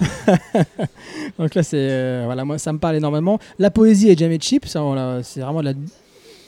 Parce qu'il y a des gens qui essaient d'être poètes, mais ils n'y arrivent pas. Lui, pff, voilà, il n'y a, a- a rien acheté. Euh, pour ce qui est de la forme, il y a diverses inspirations pour les cadrages, la mise en scène, qu'on sent très influencé par le Setemar, encore une fois, bah, comme un Mochizuki. On sent que voilà, il a dû regarder beaucoup de films dans les années 50-60, puis même peut-être en- encore avant dans, sa vie. Et là, euh, on a de la comédie musicale avec des séquences incroyables, avec des lumières, euh, comme, si tout, le bar, comme si tout le bar devenait noir. Hop, tout à coup, les lumières sont juste sur les personnages importants. Et limite, ils commencent à, enfin, pas limite, c'est qu'ils dansent. Tu vois, il y a une espèce de projection mentale comme ça où ils dansent, avec euh, le décor s'y met aussi, parce que souvent, et là, c'est le- le- l'influence plutôt théâtrale. On n'est plus dans le 7 art, on est plus dans, dans le théâtre, où les décors euh, comme au théâtre, vont changer d'un coup. C'est-à-dire que der- on va avoir un chant contre chant entre deux personnes qui se parlent, et tout à coup, tac, l'arrière-plan va changer, on va avoir des fleurs, on va avoir quelque chose qui n'a rien à voir avec le décor dans lequel on est, euh, où la discussion a, réellement lieu. Et ça, encore une fois, on renvoie bien évidemment euh, pour rapport à la psychologie des personnages. Donc ça, c'est magnifique. Donc des lumières en douche beaucoup hein, par rapport au, cinéma de comédie musicale, ça je l'ai dit. Des renvois des motifs, ça aussi on l'a dit. Euh, et puis pour, euh, terminer, euh, oui, l'intégration des graphiques et des autres, sondages sur le divorce au Japon, qui moi d'habitude ça me saoule ce genre de, données comme ça, extra-diégétiques comme on dit, qui viennent un peu polluer l'histoire. Et là, pas du tout. Moi, je me dis, même limite, je prenais plaisir à lire. Je dis, ah bah tiens, ah oui, c'est vrai, donc, à cette période-là, les femmes divorcées, euh, elles vivaient comme ça. euh, C'est hyper touchant en fait. Ouais, c'est hyper touchant. Vraiment, justement, euh, ça intensifie ça justement, voilà, euh, ce que peuvent ressentir, euh, ce que peut ressentir Yuko, le personnage prin- principal. Et au niveau de la, je, ter- je terminerai là-dessus. c'est pas une radiographie ni une cartographie de la, de la société japonaise à l'époque, quoique. en tout cas, c'est extrêmement subtilement fait. Mais c'est vrai que par exemple, moi j'ai appris un truc par rapport aux bains turcs. À l'époque, les bains turcs, apparemment, c'est là bah, que les gens allaient euh, pour voir vraiment ce qu'on appelle des, prostituées. C'était une, façade en fait pour, euh, pour ça. Euh, Il y avait ça. Le côté de Ginza, bah, on en entend beaucoup parler, bien évidemment, le, le fameux quartier rouge. Bon, ça a quand même énormément changé maintenant, apparemment, d'après ce que j'ai pu lire et voir. C'est intéressant de le voir aussi dans les années 70, peut-être encore plus dans les années 80, euh, où là c'était hyper chaud, il se passait énormément de choses avec tout ce qui est, tout ce qui est Yakuza. Mais en tout état de cause, c'est vraiment euh, voilà, un manga euh, qui peut être abordé de, toutes les facettes dont on a dit. Bien évidemment, la facette numéro une, c'est être femme divorcée dans les années 70 au Japon. Euh, mais après, voilà, être femme tout court, qu'est-ce que ça peut, qu'est-ce que ça peut être La façon dont les divers sentiments peuvent s'entrechoquer et les choix sont pas toujours faciles à faire. Et puis voilà, cette, cette description euh, du Japon de l'époque qui, qui, qui, moi, en tout cas, m'a m'a captivé de bout en bout, malgré que ce soit deux gros, euh, deux gros tomes. Euh, Kino, tu veux dire une dernière chose Ah, moi, je veux juste dire un truc. euh, Il y a les fleurs du mal qui vont sortir chez les Arts Noirs de Kazuo Kamimura. Ah bah voilà, oui, effectivement. oui, Février et mars, j'ai entendu. Ah bah excellent. On se, on se dessus. Ouais. Kino, tu veux dire un dernier truc Oui, juste. N'ayons pas peur des mangas euh, un patrimoniaux, parce que euh, ce qu'on a aujourd'hui, ça vient de là quand même, Mhm. Euh, par opposition, par réaction des fois peut-être, mais ça vient de là. Et ni surtout des mangas dits tranches de vie, parce qu'il y a un petit côté comme ça dans celui-là quand même. ah, C'est une vie particulière, donc. euh, Oui, ça- non, mais là, on, on est Oui, d'accord. hein, Mais tranches de vie, ça veut pas dire documentaire euh, chiant, euh, relou. Et euh, non, parce que c'est. moi, ce que j'adore hein, dans le manga, c'est euh, apprendre du Japon dans ce qu'il n'est pas, dans, le, dans la fiction. Parce que voilà, pareil. Mais c'est vraiment aussi très intéressant d'aller sur des, des Barakamon, des Space Brothers, de, voilà, ce genre de manga aussi. Bon, là, c'est pas, c'est pas dans la même catégorie, mais je veux dire, il y a ce côté tranche de vie quand même où on voit de la vie au quotidien euh, plus banale, hors, euh, hors monstre, euh, hors combat, hors tout ça. De temps en temps, s'en faire un ou deux. Là, celui-là, il vaut vraiment le coup quand même, hein, je trouve. Ah bah, c'est une parfaite, euh, parfaite conclusion et ça me permet de, de passer sur le prochain manga. Ah, Nico On va pas le lâcher comme ça, ce manga. Alors, euh, là, je vais parler en tant que libraire. Quand on est libraire et qu'on doit s'adresser à des gens qui n'ont jamais lu de manga ou à des adultes lecteurs de BD qui qui sont pas trop euh, à, à- à se jeter dans, le- dans le manga, savoir qu'on commence toujours dans, dans un ordre bien précis. On leur fait découvrir d'abord tout ce qui est Taniguchi, ce qui est une construction très BD, cases et autres, mise en place, le dessin, le découpage. Et ensuite, généralement, on attaque avec soit un Tezuka ou soit justement avec un Kakimura. Et hum, l'avantage de, de ces œuvres-là, c'est que si, comme tu disais tout à l'heure, si on est une femme, ben oui, oui justement, on peut le faire découvrir facilement à une femme qui a envie de se lancer dans le manga et qui n'a pas eu vraiment. La plupart vont faire découvrir tout ce qui va être aussi bien du Sekramami, assez un peu d'Asano, mais surtout, effectivement, il va y avoir du Kamimura. Le problème, c'est que c'est comme c'est généralement à chaque fois des gros pavés, mais c'est pas les trucs qui portent le plus. Et si ça avait été en petits morceaux, ben, le problème, les gens ont dit Ah, mais il y a trop de volume. Et c'est la damnation de ce manga. Il est un peu maudit. Ces constructions de. ces- pardon, c'est. c'est, euh, comment je pourrais dire ça? La manière de faire le manga de, l'auteur pose toujours problème. À chaque fois, soit il y en a trop et ça va pas, soit il n'y en a pas assez parce qu'il est énorme et euh, ça fait trop et il y a trop à lire. Et donc, c'est un peu le problème de ce manga. Et pourtant, pourtant c'est ceux qu'on conseille vraiment à la lecture en tant que libraire spé. C'est ceux qu'on met en avant. Et ils méritent, ils méritent grandement. Mais voilà, ce problème, c'est que trouver son public et trouver sa construction, toujours très compliqué. C'est pour ça que c'est une œuvre bien, oui, mais elle se vend pas des masses, et c'est ça que je trouve ça dommage. Parce qu'effectivement, le, le format ne donne pas toujours hommage, mais ça reste toujours, on le voit plus pendant les cadeaux et compagnie, c'est ce qui amène justement aux gens quand ils ont ça, ils ont l'impression qu'ils s'arrêteront jamais comme un roman ou autre. Et c'est pour ça que c'est bon à lire à certaines périodes. Mais tu peux pas le faire démarrer comme un Taniguchi qui a un format BD ou comme un Sano qui a un petit format et que les gens sont habi- habitués soit les trucs un peu plus fins mais en grand format chez, euh, chez Big, euh, comment ça s'appelle, Big Kana et compagnie. Mais encore une fois, ce manga, l'auteur est juste maudit dans sa construction et dans sa mise en place dans, les, dans nos rayons. Et c'est dommage parce qu'il mériterait vraiment d'être un peu plus connu que la plupart. Et donc pour moi, il fait partie des quatre entre Asano, Tezuka et Taniguchi pour être mis en avant. Ouais, il le mérite. Même Urasawa est différent parce que là, c'est plus dans du polar. Si on enlève ce côté-là, c'est vraiment celui qui mériterait le plus. Ça serait effectivement du Kamimura avec ça. Donc, euh, ouais, ouais. Et l'édition est très belle. La couverture Ouais. euh, en papier mat. euh, Ah, super, bah oui, Splendide. effectivement. merci Euh, Kana. Merci Kana. Ouais, Kana, Sensei, euh, deux tomes, fini. Euh, voilà, Un Kana. petit peu cher, mais pas, pas si cher que Oh, ça vu, quoi, la, vu taille, 15, vu 20 le crois, format. le tome, mais euh, ouais, non, non, Voilà, mais ça, les vaut, aller, ça les vaut largement. Foncez, foncez. Puis là, là, il y a les Disney Blood qui viennent de sortir dans une super édition. J'ai failli le prendre tout à l'heure. Ça va pas tarder. Ça va pas tarder, les amis. Et on enchaîne avec Mekaz. Ouais. Mekaz, ouais, ouais, Mekaz, hein, Mekaz. Mekaz, donc c'est un global manga hein, de Nicolas David. Alors, où et quand se passe ce manga, on ne sait pas vraiment. Ce que l'on sait, c'est que c'est une, c'est une chronie, euh, se passe au lycée. Il y a des clubs de Mekaz et que ces clubs s'affrontent. Pia, petite jeune, fait partie du pire club de ce, lycée, mais sa détermination la pousse chaque année à participer au tournoi scolaire. L'arrivée du cancre Taco va bouleverser la donne quand elle découvre ses aptitudes à conduire les mécas. Qui est ce mystérieux Taco? Et d'où lui viennent ses aptitudes hors du commun? Qu'est-ce qui motive Pia à ce point? Pourquoi elle est aussi fascinée par les mécas Pourquoi elle veut, continuer euh, dans, cette voie? Et que mijote Mon, hein, on va dire l'antagoniste de l'histoire, euh, le numéro 1 en dehors de l'école? Qu'est-ce qui mijote en dehors de l'école? Nico, on va pas te demander de répondre à toutes ces questions, mais qu'est-ce que tu peux nous dire sur ce manga que tu nous as conseillé pendant des années et que nous avons boudé pendant, euh, pas des fins des années, surtout en 2016, pendant, pendant toute cette année, et qu'on a finalement décidé d'intégrer au programme de ce podcast? Qu'est-ce que tu peux nous en dire? En tout cas, ce que je peux déjà dire, c'est que c'est un très très très très très très bon manga français, totalement euh, oublié, mis de côté et boudé par la plupart des gens. Parce que quand on voit la jaquette, on a... ça donne pas particulièrement envie, comme un, un Radiant, euh, comme euh, un City Hall, un Dreamland, choses comme ça. Un Green Mechanic et compagnie, tout à fait, ou même Shonen avec euh, le- en termes de, hum, de, de, de jaquette, c'est pas le plus envie. Mais la construction, l'ambiance et le tout est très bonne. Ce que j'aime dedans, c'est qu'on va nous dire, voilà, il y a une grande guerre et on se combat plus en tant qu'humains qui partons avec euh, euh, le, ton, ton fusil et ton couteau et tu y vas et tu dis, allez, ouais, j'y vais. Non, c'est des combats de robots. D'ailleurs, des mangas de mecha, on en a de moins en moins.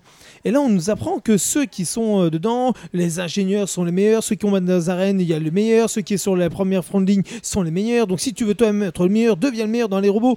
Et c'est tout ça. Et c'est bien amené.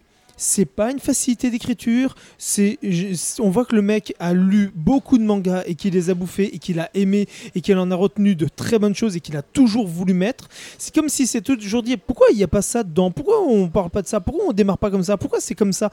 Et se dire bah tiens un jour je vais mettre ça pour montrer voilà comment moi je verrai bien comment commencer. Et ben c'est bien amené. Les personnages la rencontrent un peu classique. On se dit allez c'est déjà vu, allez il va lui tomber dessus, elle va avoir, il va l'attraper par la poitrine, c'est une planche à pain, on va se marrer. Et comme disait Kino très justement, J'ai encore rien dit. et juste, et- et au, au lieu de s'attendre à la réaction, il part juste sur le côté du le, le dernier moment pour nous dire ah je m'attendais pas à ça. Et c'est très drôle et ça amène, ça de l'humour en plus à la française tout en maîtrisant les codes du Japon. Et oui c'est bon parce qu'effectivement c'est bien aimé graphiquement, la profondeur des personnages, il y a vraiment une histoire derrière. Et Mekaz mérite vraiment d'être connu. Ce que j'ai apprécié dedans, c'était vraiment ce côté euh, construction des personnages, de leur histoire, euh, l'humour, le, à un moment, ce que j'aime bien, c'est la fille pour essayer de, l'amener à, l'invite. À un moment pour faire croire que c'est pour une déclaration d'amour, mais elle voulait jouer sur quelque chose pour le forcer à rentrer, que lui, en fait, il va rencontrer des mecs qui veulent le tabasser, il va se battre, et en fait, le mec est hyper badass, parce qu'on le connaît pas trop, on sait pas trop ses capacités, on commence à découvrir un peu sa, sa, vie antérieure, ce qu'il a aimé quand il était jeune, un peu, et toutes les petites questions qu'on se pose depuis tout à l'heure, on les répond au fur et à mesure en amenant quelque chose. Rien n'est jamais amené de manière euh, euh, simple et facile, mais toujours de manière euh, drôle mais décalée. Et c'est pour ça que c'est bien. Donc un bon manga, oui, et qui amène à hum, une approche du mecha comme on n'a pas eu jusqu'à présent. Parce que là, par exemple, dans le mecha, on va péter le mecha, il va combattre avec Gundam ou il va partir en guerre. Là, on va commencer, c'est- un test scolaire. C'est ceux qui réussiront, ils auront un plus gros budget pour plus tard, et etc. etc. Et en plus, on voit en fait euh, les magouilles un peu politico-scolaires. euh, ils sont là, il y a quatre clubs dans une école où normalement il n'y a qu'un seul. Donc ils font des concours, euh, machin, pour savoir qui. Et il y a celui le meilleur qui est à l'intérieur. Et on voit, en fait, on découvre aussi tout ce qui amène par le gouvernement et tout ça au fur et à mesure. Et c'est intelligemment fait. Donc oui, Mekaz, ça marche vraiment bien dans sa construction. Kino, tu dire autre chose? Bah, vite fait, tu dis, on sait pas quand ça se passe. mais moi, je dirais milieu, enfin, dans les années 90, parce que ça fait beaucoup référence à des mangas des années 90, quand même, japonais, hein, je trouve. Euh, dans le style, dans la narration, dans la construction. Code des années 90, mais ça se passerait à nos jours. Oui, ça, je suis d'accord. Mais, euh, ah, mais même le dessin et tout ça, eh, tu sais, c'est pas péjoratif du tout. hein, Ah non, non, non, dans- pas du tout, pas du tout. Moi, si je dis que le mec, il a bien lu euh, GTO avant, c'est pas péjoratif pour moi. On va en Et, parler. euh, bah, juste parce que moi, en général, euh, depuis le début, je fracasse un peu les, les mangas Il a français. eu du mal, hein, il a rechiné, il a rechiné, rechiné. Ah il a oui, je lu voulais pas y qu'hier, hein, il a eu du mal. hein, Je juste voulais avant pas le y aller, podcast. mais j'ai tout lu d'un- d'un trait, j'ai vraiment aimé. Ah, pareil, hein, c'est- Parce que souvent, ce que, ce que je reproche au manga français, c'est de vouloir paraître un manga au lieu d'être un manga. C'est-à-dire qu'il y a une utilisation abusive de termes, de situations. Le- un peu ou comme, l'auteur. français. Ben ouais, voilà, ouais, c'est ça, c'est trop visible quoi qu'on essaye de faire à la manière d'eux, mais qu'on ne sait pas. Alors finalement, on utilise des clins d'œil à ce qu'on veut dire, comme des points de passage que l'auteur estime obligatoires pour s'auto-valider de euh, auteur de manga. Je pense que le mec là, il en a rien à foutre, il a bien digéré ce qu'il a lu, il y va franco dans son histoire, il sait comment la construire.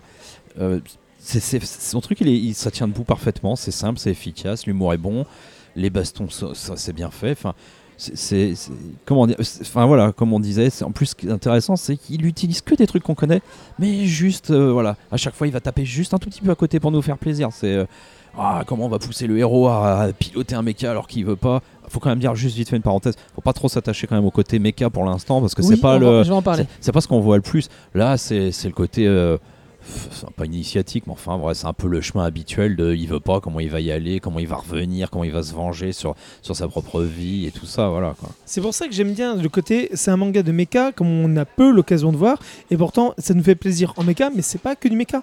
Et c'est ça qui est intéressant, c'est pas comme du Gundam où tu vois le mec qui va rentrer dedans, il a jamais piloté de sa vie, il va être le meilleur pilote du monde, etc. Ce que c'est dans ses gènes, non, c'est complètement stupide. Là, c'est un gamin euh, avec tout son, tous ses rêves et sa, son enfance, et quand on commence à découvrir un peu pourquoi, c'est là où on se dit, ah oui, mais ça- c'est c'est pas con, c'est intelligent. Ouais, Mais-. Mais euh, euh, jusqu'où c'est poussé? Et c'est jamais gratuit, c'est ça que j'aime. Enfin, l'humour est gratuit à la GTO, c'est pour ça que j'aime beaucoup au début, mais par la Oh, suite, en long. fait, ça, de- ça se peaufine à trouver son propre rythme. Mais si. Mais oui, enfin voilà. Non, parce qu'en fait, ça parle pas de mecha, ça parle de l'adolescence, quoi, en Oui, gros. quoi. ça. Et puis après, il y a en, en fond les mechas, les bastons avec le, le rival un peu furio. Enfin, mais c'est pour ça que je trouve qu'il y a quand même beaucoup d'éléments pris à des mangas euh, d'une autre époque, un petit peu. sûr, ouais. un, petit peu d'une autre époque. Mais euh, en plus, on sent pas. Enfin, franchement, euh, il, mettrait, il se mettrait un nom japonais, et puis ça passerait tout, tout pareil. hein, c'est voilà. Donc, je dirais que c'est classiquement fait, mais vraiment bien fait. Et on prend vraiment beaucoup de plaisir à le lire.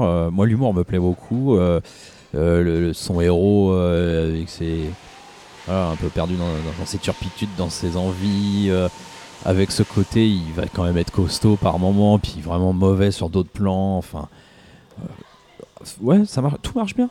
Voilà, il a rien d'autre à dire. Tout marche bien, c'est bien. exactement ce que je t'avais dit, c'est ça. C'est- On a l'impression, hein, quand vous allez le voir dans le rayon, euh, si vous l'avez pas déjà vu, vous Ah allez oui, vous bah dire. c'est pour ça qu'on le prenait oh, pas. hein. Nico il me dit ouais, coup de ça cœur, coup de cœur. puis ça fait môme, hein, faut dire ce qui est. Moi, Oui. dès que ça commence couve, à tirer vraiment môme. pour les mômes, moi, ça, en général, ça me plaît déjà plus. C'est Alors là, français plus môme, c'est vrai, j'y allais reculant, hein, je l'ai lu hier soir seulement.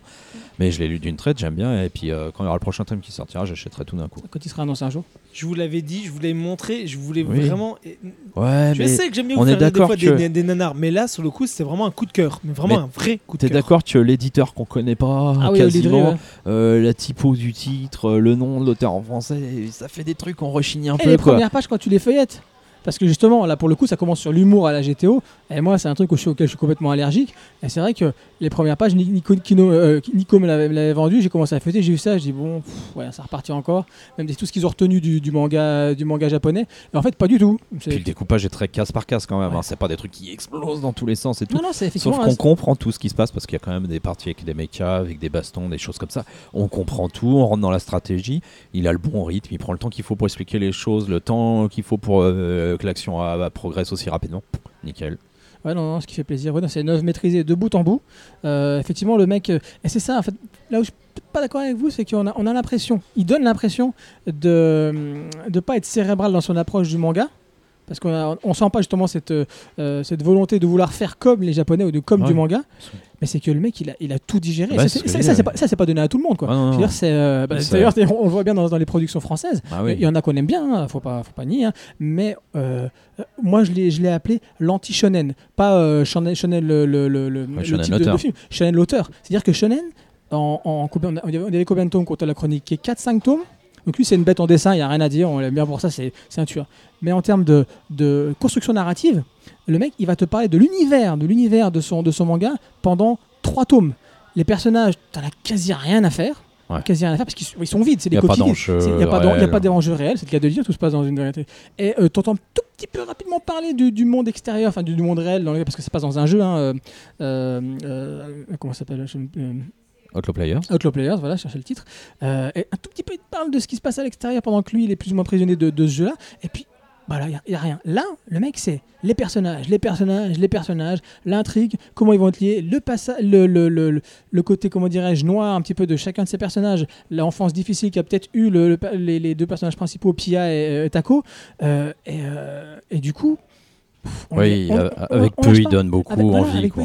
Et ça, moi, ça, personnellement, ça m'a fait rire. J'étais Ah tout oui seul, j'ai rigolé. Ça m'arrive rarement. J'ai lu avec Magical Girl of the End, qui a rien à voir. J'étais tout seul en train, dans mon lit en train de lire ça, j'étais mort de rire. Et ça, pareil, ça m'a fait rire, tu vois. Euh, alors pourtant, ça partait pas pour, pour me faire rire du tout. C'était plutôt l'humour à la GTO. Et ce qui est fort, c'est qu'en deux tomes, le mec, comment il fait mûrir son, Son oui, personnage, ses, ses personnages principaux. Et les enjeux. Les enjeux avec les créanciers, etc. Bon, je vais pas trop spoiler les trucs, mais c'est vraiment. euh, non, c'est c'est maîtrisé de, de, de, de bout en bout. C'est euh, limite, on enlève le nom du mec, on pourrait croire que c'est japonais. Quoi. Mais C'est- malheure- ouais, malheureusement pour lui, c'est que tu mets euh, côte à côte dans un rayon Green Mechanic et Mechas, et il faut dire ce bah, pas ça, Moi, le premier, mécanique. tout le monde se rue sur Green Mechanic, Bah, qui est bien bien plus alléchant, qui donne bien plus envie, et qui est vraiment moins bon. Ça n'a rien à voir, hein, mais je veux dire, En termes de narration, oui. Oui, c'est sûr. en termes de tout. Oh, le dessin quand même. On compare un peu des, des torchons et des serviettes en faisant ça, mais Oh. voilà, ce que je veux dire, c'est euh, si on se prend, si on se base sur le, le- le- le- le point de vue, de, enfin l'approche française du manga, il y en a un qui réussit, puis l'autre pas pour moi. Quoi. Ouais, non, je, je, je- je- je comprends ce que, ce que tu veux dire. Ah, Nico veut réagir. Olidri, c'est le problème de, hum, de l'éditeur, c'est ça, c'est que malheureusement, c'est un éditeur qui, si tu enlèves Noob actuellement, Ouais. on ne connaît pas grand-chose d'Olidri.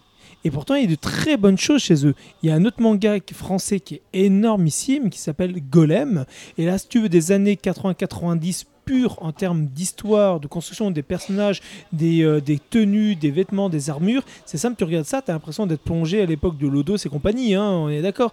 Et c'est très très fort. Et pourtant, voilà, c'est des choses qui ne marchent pas. Sentai School, à une époque, ça marchait bien quand c'était chez Camille. Malheureusement, bah voilà, il a changé trois fois d'éditeur. Ouais, Bah, c'est compliqué de, de se relancer derrière. Et Olidri marche vraiment bien pour Noob, mais pour le reste, bah ça décolle pas. Et c'est dommage parce que vraiment, c'est ils ont du très très bon, mais vraiment des bonnes choses, des bonnes idées. Et euh, le, le- donc c'est Fantôme, donc dans, dans Noob, j'ai oublié son nom, euh, son, son nom, qui est justement le, le- directeur de, chez Olidri. Et c'est lui qui monte tout ça.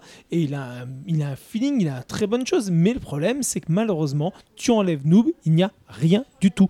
Il n'y a pas plus de com, il n'y a pas plus de choses. Et je trouve ça dommage parce que ça mériterait un truc comme Mechas, comme Golem, ça mériterait vraiment à 200%. Sentai School aussi, ça mériterait tout ça être mis en avant. Mais le problème, c'est que voilà, c'est un petit éditeur qui malheureusement ne joue que sur Noob et le reste, bah voilà, c'est, euh, je vais pas dire c'est sacrifié, mais ça marche pas. Bon, bah il faut se demander pourquoi. Mais bon, nous pour l'instant, on a Noob à faire. J'ai l'impression que c'est ça. Et c'est dommage. Ah, sur, sur Mecha, c'est extrêmement euh, dommage. Ouais, c'est dommage, hein. c'est D'accord. dommage, dommageable. Euh, et Et juste do- alors et oui, dommage. dommage. Et euh, deux, petits points négatifs, si je peux Non, me permettre. non, non. Bah Allez. si, si ça s'appelle s'appelle Mekaz. Ça Ouais. s'appelle Mekaz. En tant que fan de, de. Mecha, euh, eh ben, Ça va dé- venir, ça prend Ah son non, temps mais- aussi. Non, mais c'est pas ça prend son temps, mais pour des vraies raisons, Ouais, pour le développement ouais. du perso. Non, moi je te parle du Mecha Design, quoi. Moi je te, je te parle du Ah ouais, là. Ah vache, Oui, les mecs, simple, les mecs c'est euh, Walt. Disney, les nouveaux héros, quoi. Je dis, euh, ah non, non, non, ah, pourtant je suis pas pour les- que des robots organiques, hein, je parle pas de ça. Ah, mais c'est ça qui est là, bien. Parce que la préoccupation du gars, elle est pas euh, dans Ah ouais, je fais un truc de méca, je me focalise que là-dessus, je mets que du méca machin. Non, Voilà. je, je demande, pas du. En plus, je suis pas. J'aime, Gundam, mais je suis pas. En termes de, de méga design, c'est pas ce que je préfère. Moi, je, comme tu sais, je suis plus dans, dans le Zoé, etc. Euh, Yoji Shinkawa, je trouve que c'est une, une bête. Mais, euh, mais euh, comment dirais-je? Ou, ou Evangelion, bien évidemment. Mais euh, là, je sais pas. il- ouais, C'est la je- toile de fond, c'est la toile de fond. Ce qui compte, c'est le parcours je des persos. suis, je suis Voilà. d'accord, c'est pour ça que j'ai accroché à fond. Mais en tant que tu t'appelles Mekaz, en tant Ouais, je qu'amoureux des mechas, t'arrives, je t'es- un peu déçu. Voilà, c'est- dommage. C'est la, la première chose. Et la deuxième chose, Nico, vas-y, va va me couper la parole. Et la deuxième chose, et la deuxième chose, c'est quoi? C'est euh, C'est pas mon style de couper la parole. les arrière-plans. Non, je les- te jure, c'est pas mon style de couper la les parole. arrière-plans vides. C'est la seule chose. Et moi, ça me dérange pas parce que le mec, il est tout seul quand même. Et, la te- et il va tellement vite dans son récit et les cases sont toutes petites que c'est pas grave. J'ai envie de dire, c'est pas. C'est pas, pas ce style de manga où tu as besoin d'avoir des, des doubles pages énormes avec des, des, arrière-plans hyper, hyper euh, détaillés. C'est pas, pas grave. Mais les mechas, euh, Pour les mechas, moi c'est différent. C'est justement, j'ai adoré le côté euh, boîte, ce côté robot boîte, un peu comme justement Front Mission. Le jeu vidéo Front Mission. C'est, je suis un grand fan d'Evangelion, je suis comme toi. Je- j'aime certains mechas comme par le design de Gundam, mais très sincèrement, Front Mission, tous les, Ouais. les, les robots, c'est, le, le principe, c'est de te dire, c'est comme si on prenait un char, qu'on lui mettait des bras et des jambes, et aïe, on, on y va. C'est, c'est une boîte avec des bras et des jambes, et on fait la guerre avec ça maintenant. Ouais. C'est- et c'est pour ça que je trouve que euh, c'est, là où c'est méritant, c'est qu'on te change du, du, du méca du robot de base et habituel.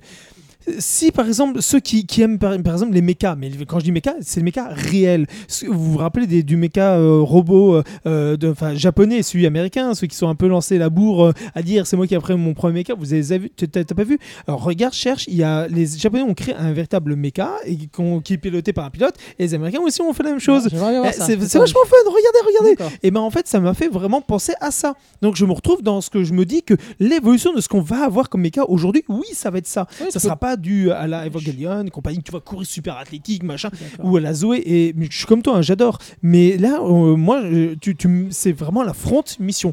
Et encore une fois, je suis tellement fan et je, je surkiffe que pour moi, c'est, ouais, non, ça me parlait, ça me parlait. Et je trouvais justement que c'était sa force. C'était pas du méca qu'on a l'habitude de voir à la, euh, euh, comme à la, pour les animés à la, comment ça s'appelle, à la hum, Code Geass ou le- comment ça s'appelle encore ce truc avec les Broken Blade ou On est vraiment là à, à la, à la méca d'un autre style. Et c'est ce troisième style là que j'aime et qu'on voit très très très peu, même quasiment jamais. C'est pour ça que j'aime bien.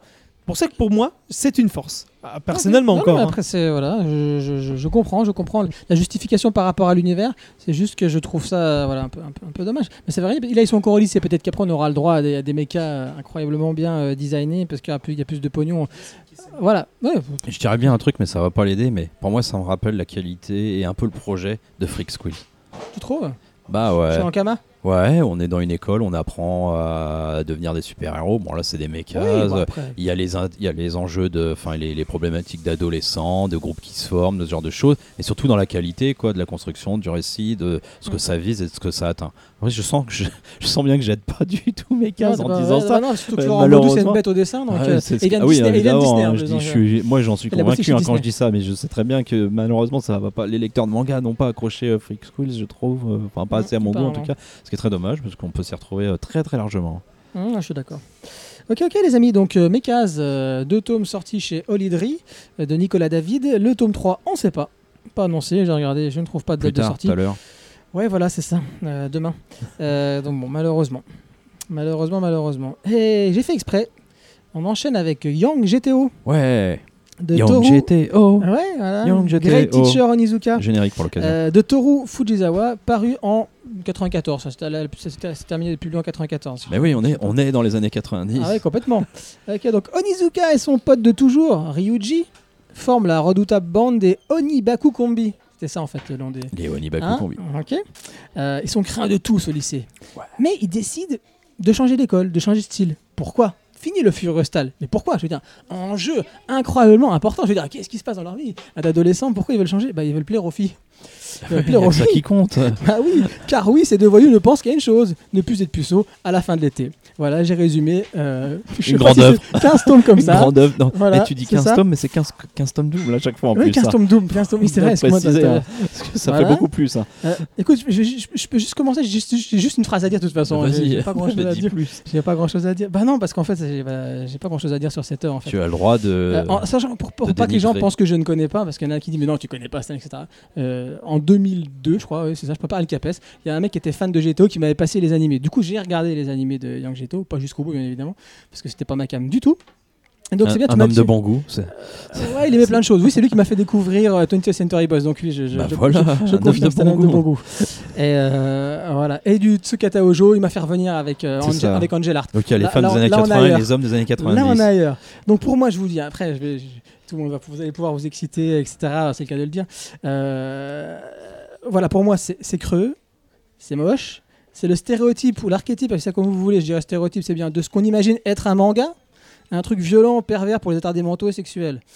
Donc, Ouais, euh, ça. Pour moi, c'est ça. exact- pour moi, c'est exact. Alors, peut-être pour, pour certains, c'est une qualité.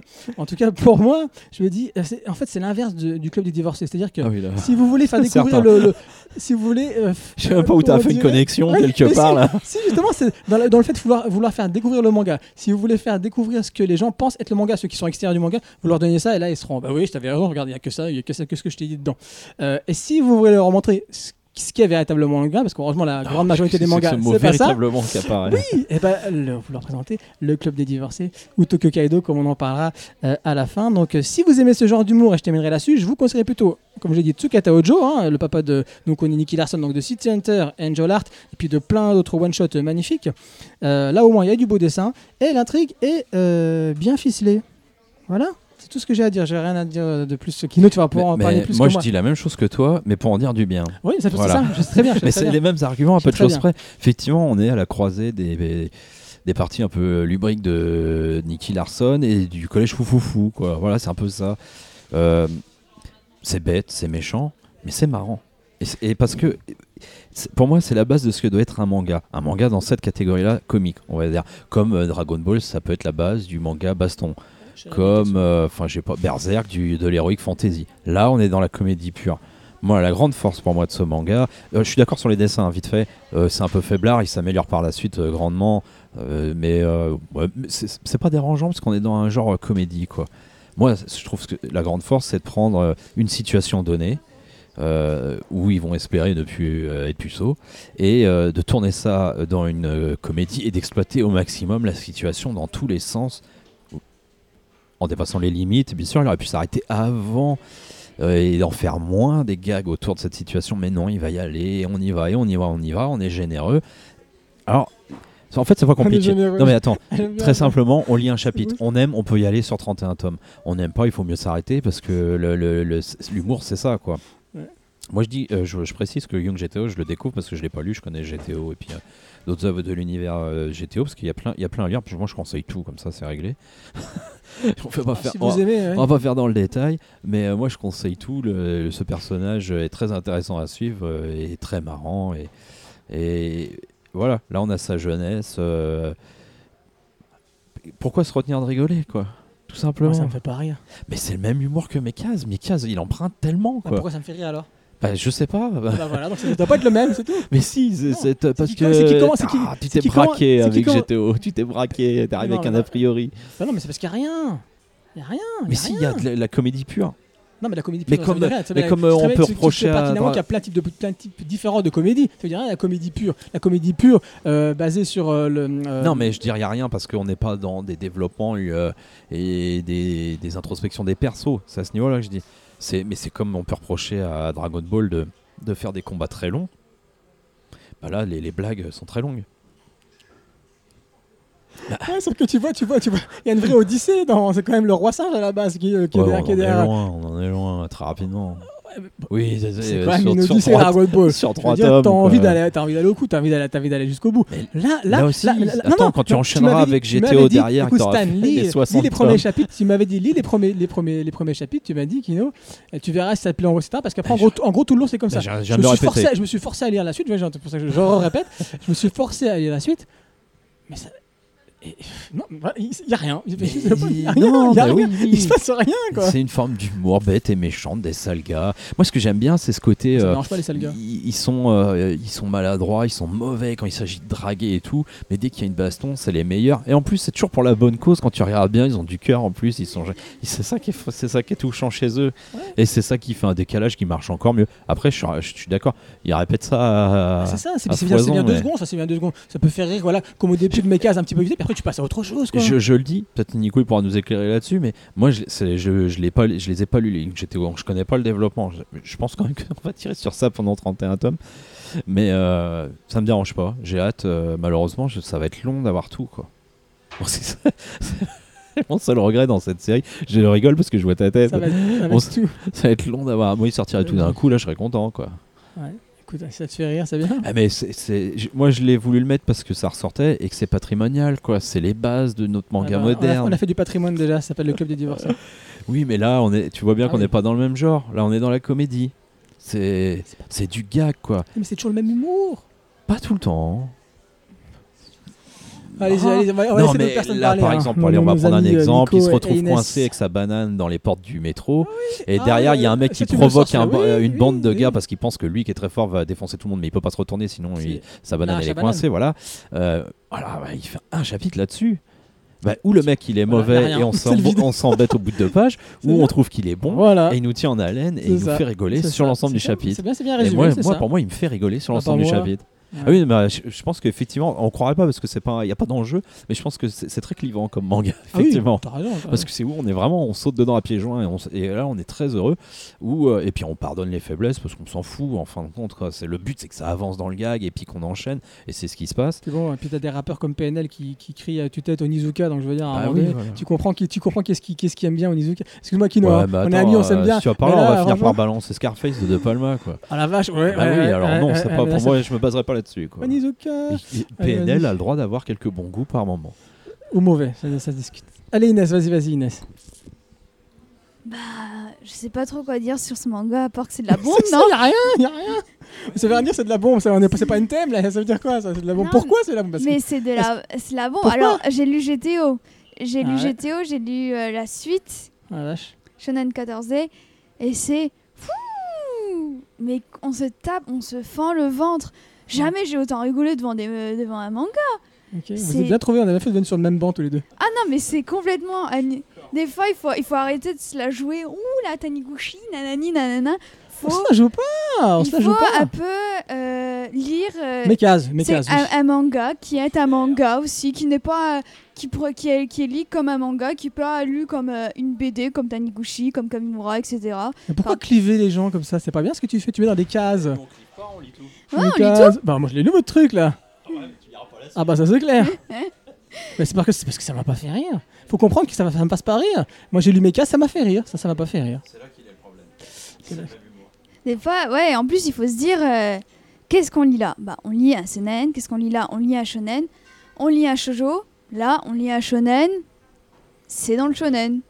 C'est de Non mais il y a l'humour. plein euh, de types de, de shonen. Oui, tu sais oui, bien. bien sûr, mais voilà, euh, c'est vraiment un humour. euh, ça se.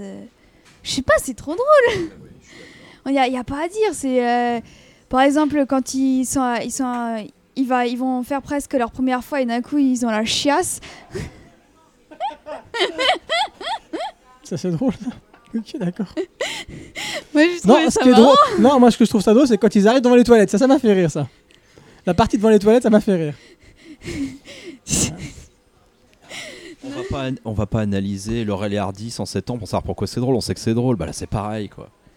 Ah vache, les pauvres Laurel et Hardy, tu leur fais du mal là. Non, mais c'est des fois il y a des mangas, il faut mettre le cerveau Nico, en tu veux dire quelque pause. chose? Voilà. Parce que là, Non, jamais. Je, je- alors ça, je suis pas d'accord. Je, je- Ah, je si. déteste ça. C'est comme, c'est qui ce qui dit ça moi, Tu vois, peut-être t'aimes pas Chabrol, moi j'aime bien Chabrol, tu vois. Qui que le pire des spectateurs, c'est celui qui va au cinéma juste pour se distraire. C'est-à-dire, il met son cerveau sur off. Alors ça, c'est impossible. Ouais, pour enfin, le problème, c'est que lui, il a mis sa réal sur off bien souvent. Oui, donc voilà, ça, voilà, tu c'est le vois. truc facile. Mais je non, répondrai mais même pas à ça. Moi, je suis un peu Ouais, d'accord. ouais, On peut être sur on, tout alerte, euh, ouvert à Oui. l'humour et à la rigolade. Mais je suis ouvert à l'humour, à la rigole, mais pas à ce type d'humour, et de rigolade. C'est un peu populaire, voilà, c'est l'humour populaire.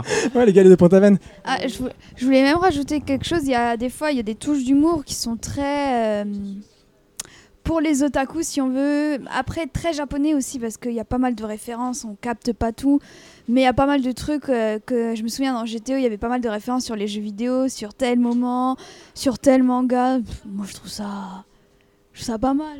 Tu as tout à fait raison. On a trop- Non, mais on apprend plein de choses. Alors maintenant, c'est peut-être un peu daté sur la société japonaise et la, enfin la société, on va dire collégienne, lycéenne japonaise, mais on apprend plein de choses sur les fêtes, les périodes, enfin plein de choses quand même euh, sur la vie euh, là-bas. C'est bien? Non mais attends, eh, y a- euh, non sans déconner, mais tu me regardes comme si je disais une connerie, mais regarde le glossaire à la fin, et là t'as compris quand même qu'il y a quand même beaucoup de choses, il y a quand même un paquet de noms, de fêtes, de lieux, de machins, de cités derrière pour qu'on s'y retrouve quand même. C'est un peu chiant ça d'ailleurs presque, mais on peut le lire sans s'y référer en permanence aussi. Surtout que c'est très bien travaillé par l'auteur, je trouve. À son époque, euh, il est totalement dans, dans son époque, je veux dire, dans toutes les références et tout. Bon, nous, on capte pas tout. Mais euh, voilà. Alors, je vais tous vous mettre d'accord. C'est tout simplement Je, ah, bah, je pense qu'on va rester à 3, d'accord. hein. extraordinaire. C'est extraordinaire, pas pour les mêmes raisons pour chacun. Nico et sa demi-mesure légendaire. Alors, non, non, non, non. Là, il faut rendre à César ce qui appartient à César. En 83 est sorti un, un animé qui s'appelait Bebop High School et il y a même eu un manga dans Young Shonen qui était sorti à l'époque, qui était justement sur deux mecs qui se battaient euh, tout le temps, qui faisaient de la baston, qui étaient un peu de Kate, qui s'étaient à savoir quel était le plus fort l'un de l'autre, mais avec leurs bananes et compagnie, un peu style Furio, qui est effectivement Ryuji et euh. Ça pourrait être carrément eux. Sauf que c'était sorti avant GTO, avant tout ça. Et quand GTO est sorti, justement, on s'était basé sur cette ambiance-là, sur cette époque-là, sur ces humours-là. Il faut bien rappeler que c'est les humours des années 80 et 90, mais majoritairement 80. Avec tout ce que ça amène de son fond de, des, jeunes, de, la baston, des filles, euh, des, des styles des vêtements, du regard euh, sur euh, le, ce qu'est l'humour, le, le, beau, tous les trucs un peu à l'américaine. on, a, on a vraiment ça. Par contre, il est clair que euh, le. euh, euh, comment il s'appelle euh, Comment s'appelle Comment je, je- je- euh, Non, pas Ryuji, l'auteur. euh, Toru Fujisama. Fujis, Fujisawa. Et Aujourd'hui, j'ai du mal à me souvenir des noms. hein. Vous le voyez, déjà, d'habitude, c'est catastrophique, mais alors là, c'est pire aujourd'hui. Il a tout compris d'une chose. Il vous met de l'humour, de la baston, de la culture, entre guillemets, de la vie. En fait, ce qui est extraordinaire avec, ce avec euh, l'auteur, c'est que il te prend par la main, il te fait visiter l'intégralité de, euh, de là où il est dans la ville.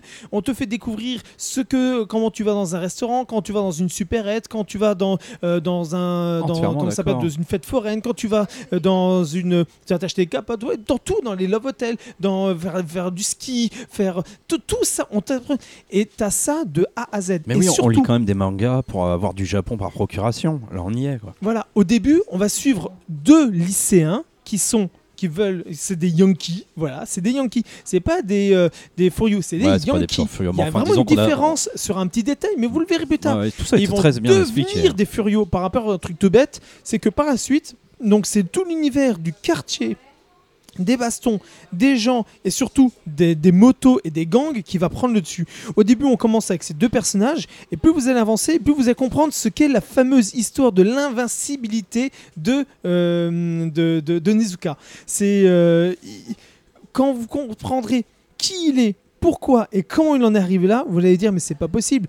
Et quand vous allez voir euh, GTO et que vous allez le voir tomber d'un- du, cinquième étage en attrapant un gamin qui a tenté de se suicider, s'écraser sur une bagnole et se relever comme qui rigole et faire des pompes avec un bras qui a triplé de volume parce qu'il est pété, euh, tu te dis c'est n'importe quoi, il est immortel ce mec.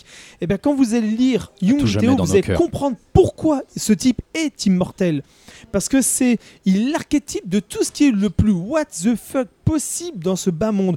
Onizuka est l'archétype du personnage le plus invraisemblable qu'on pourrait avoir. C'est le, c'est le, pas le surhomme, mais le surchanceux humain qui a le- les, pires situations, mais qui est en même temps le plus drôle et le, le, la- situation de vie le plus poussé. Comme l'a dit Kino, ce sont des gentils, ils sont là pour aider les autres, ils sont égoïstes parce qu'ils veulent tirer leur coup, ils veulent et autres, mais ils y arrivent jamais parce qu'ils veulent aider, ils se retrouvent toujours à aider les gens. Et donc leur, but et leur, leur chance unique d'être avec la personne viennent sauter. Et voilà. Et c'est drôle, leur malchance est drôle. C'est ça qui est génial. Et plus on va évoluer et plus l'histoire va se pousser par ces personnages. Inès, tu voulais dire? Onizuka, je pense, c'est l'un des meilleurs personnages du manga. Et euh, en tout, oui, de, de Ah, manga oui. tout confondu, c'est le personnage. Ah, Quand tu lis il faut savoir que dans Geto, il est prof. Ce type va devenir prof. Tu te dis, mais comment ce gars peut devenir prof? Et quand il est prof, tu dis, mais il tiendra jamais deux jours. Et c'est le prof de. Tu rêverais d'avoir un prof Euh, pareil. exactement. Qui ne voudrait pas avoir Onizuka comme prof? Qui ne voudrait pas le voir débarquer euh, quand il a des parents qui viennent s'engueuler, qui font chambre à part, le voir débarquer avec une masse, péter un mur pour qu'il puisse se voir, que se réconforter? Tu dis, mais personne n'imaginerait ça. Et bien lui, si ce, ce- ce type est capable d'aller sur un chantier, de prendre une grue et se mettre sur, un, un- sur une barre et défoncer un immeuble du, au, au 45e étage pour rentrer dans un appartement et s'habiller, euh, sortir tous les morceaux de verre de son corps, se poser sur un coin et faire non, non, allez-y, vous voulez continuer à violer, allez-y. Tant qu'elle m'a pas demandé d'aide, moi j'agis pas. Tu dis quoi?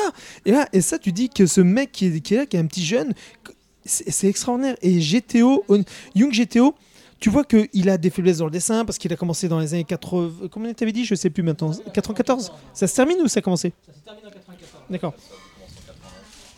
Ouais, ben voilà, dans les eaux-là. Et c'est un, mec, il a toujours travaillé au début seul. Il y avait quasiment personne. Il a tout fait comme ça avec les codes des années 80-90.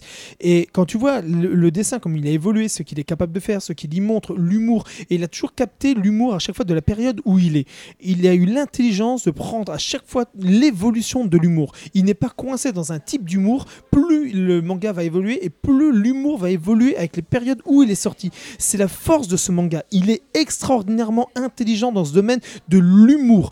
Cet auteur est, est un génie de l'humour. Il a tout compris. Il, a, il, il voit l'évolution. C'est comme nous. On a eu euh, euh, Michel Leb avec les inconnus. On a eu les nuls. On a avancé avec euh, tout ce qui a été. euh, attends, oh, ne parle pas. Si on veut, on, on veut pas avant, on peut avoir avec tous les trucs. Et Je comme pense si que commençait- Michel Leb, tu l'as battu là. Oui, mais Michel Leb, justement, non, mais c'est pas l'humour à Ah, Michel Leb. Michel mais quand Leb. tu prends ça, bien sûr. Mais ce que je veux dire par là, c'est que tu as tous ces auteurs-là de l'époque et tu les as vus avec l'humour qu'on avait à l'époque. Et t'es- tu dis, c'est impréhensible aujourd'hui.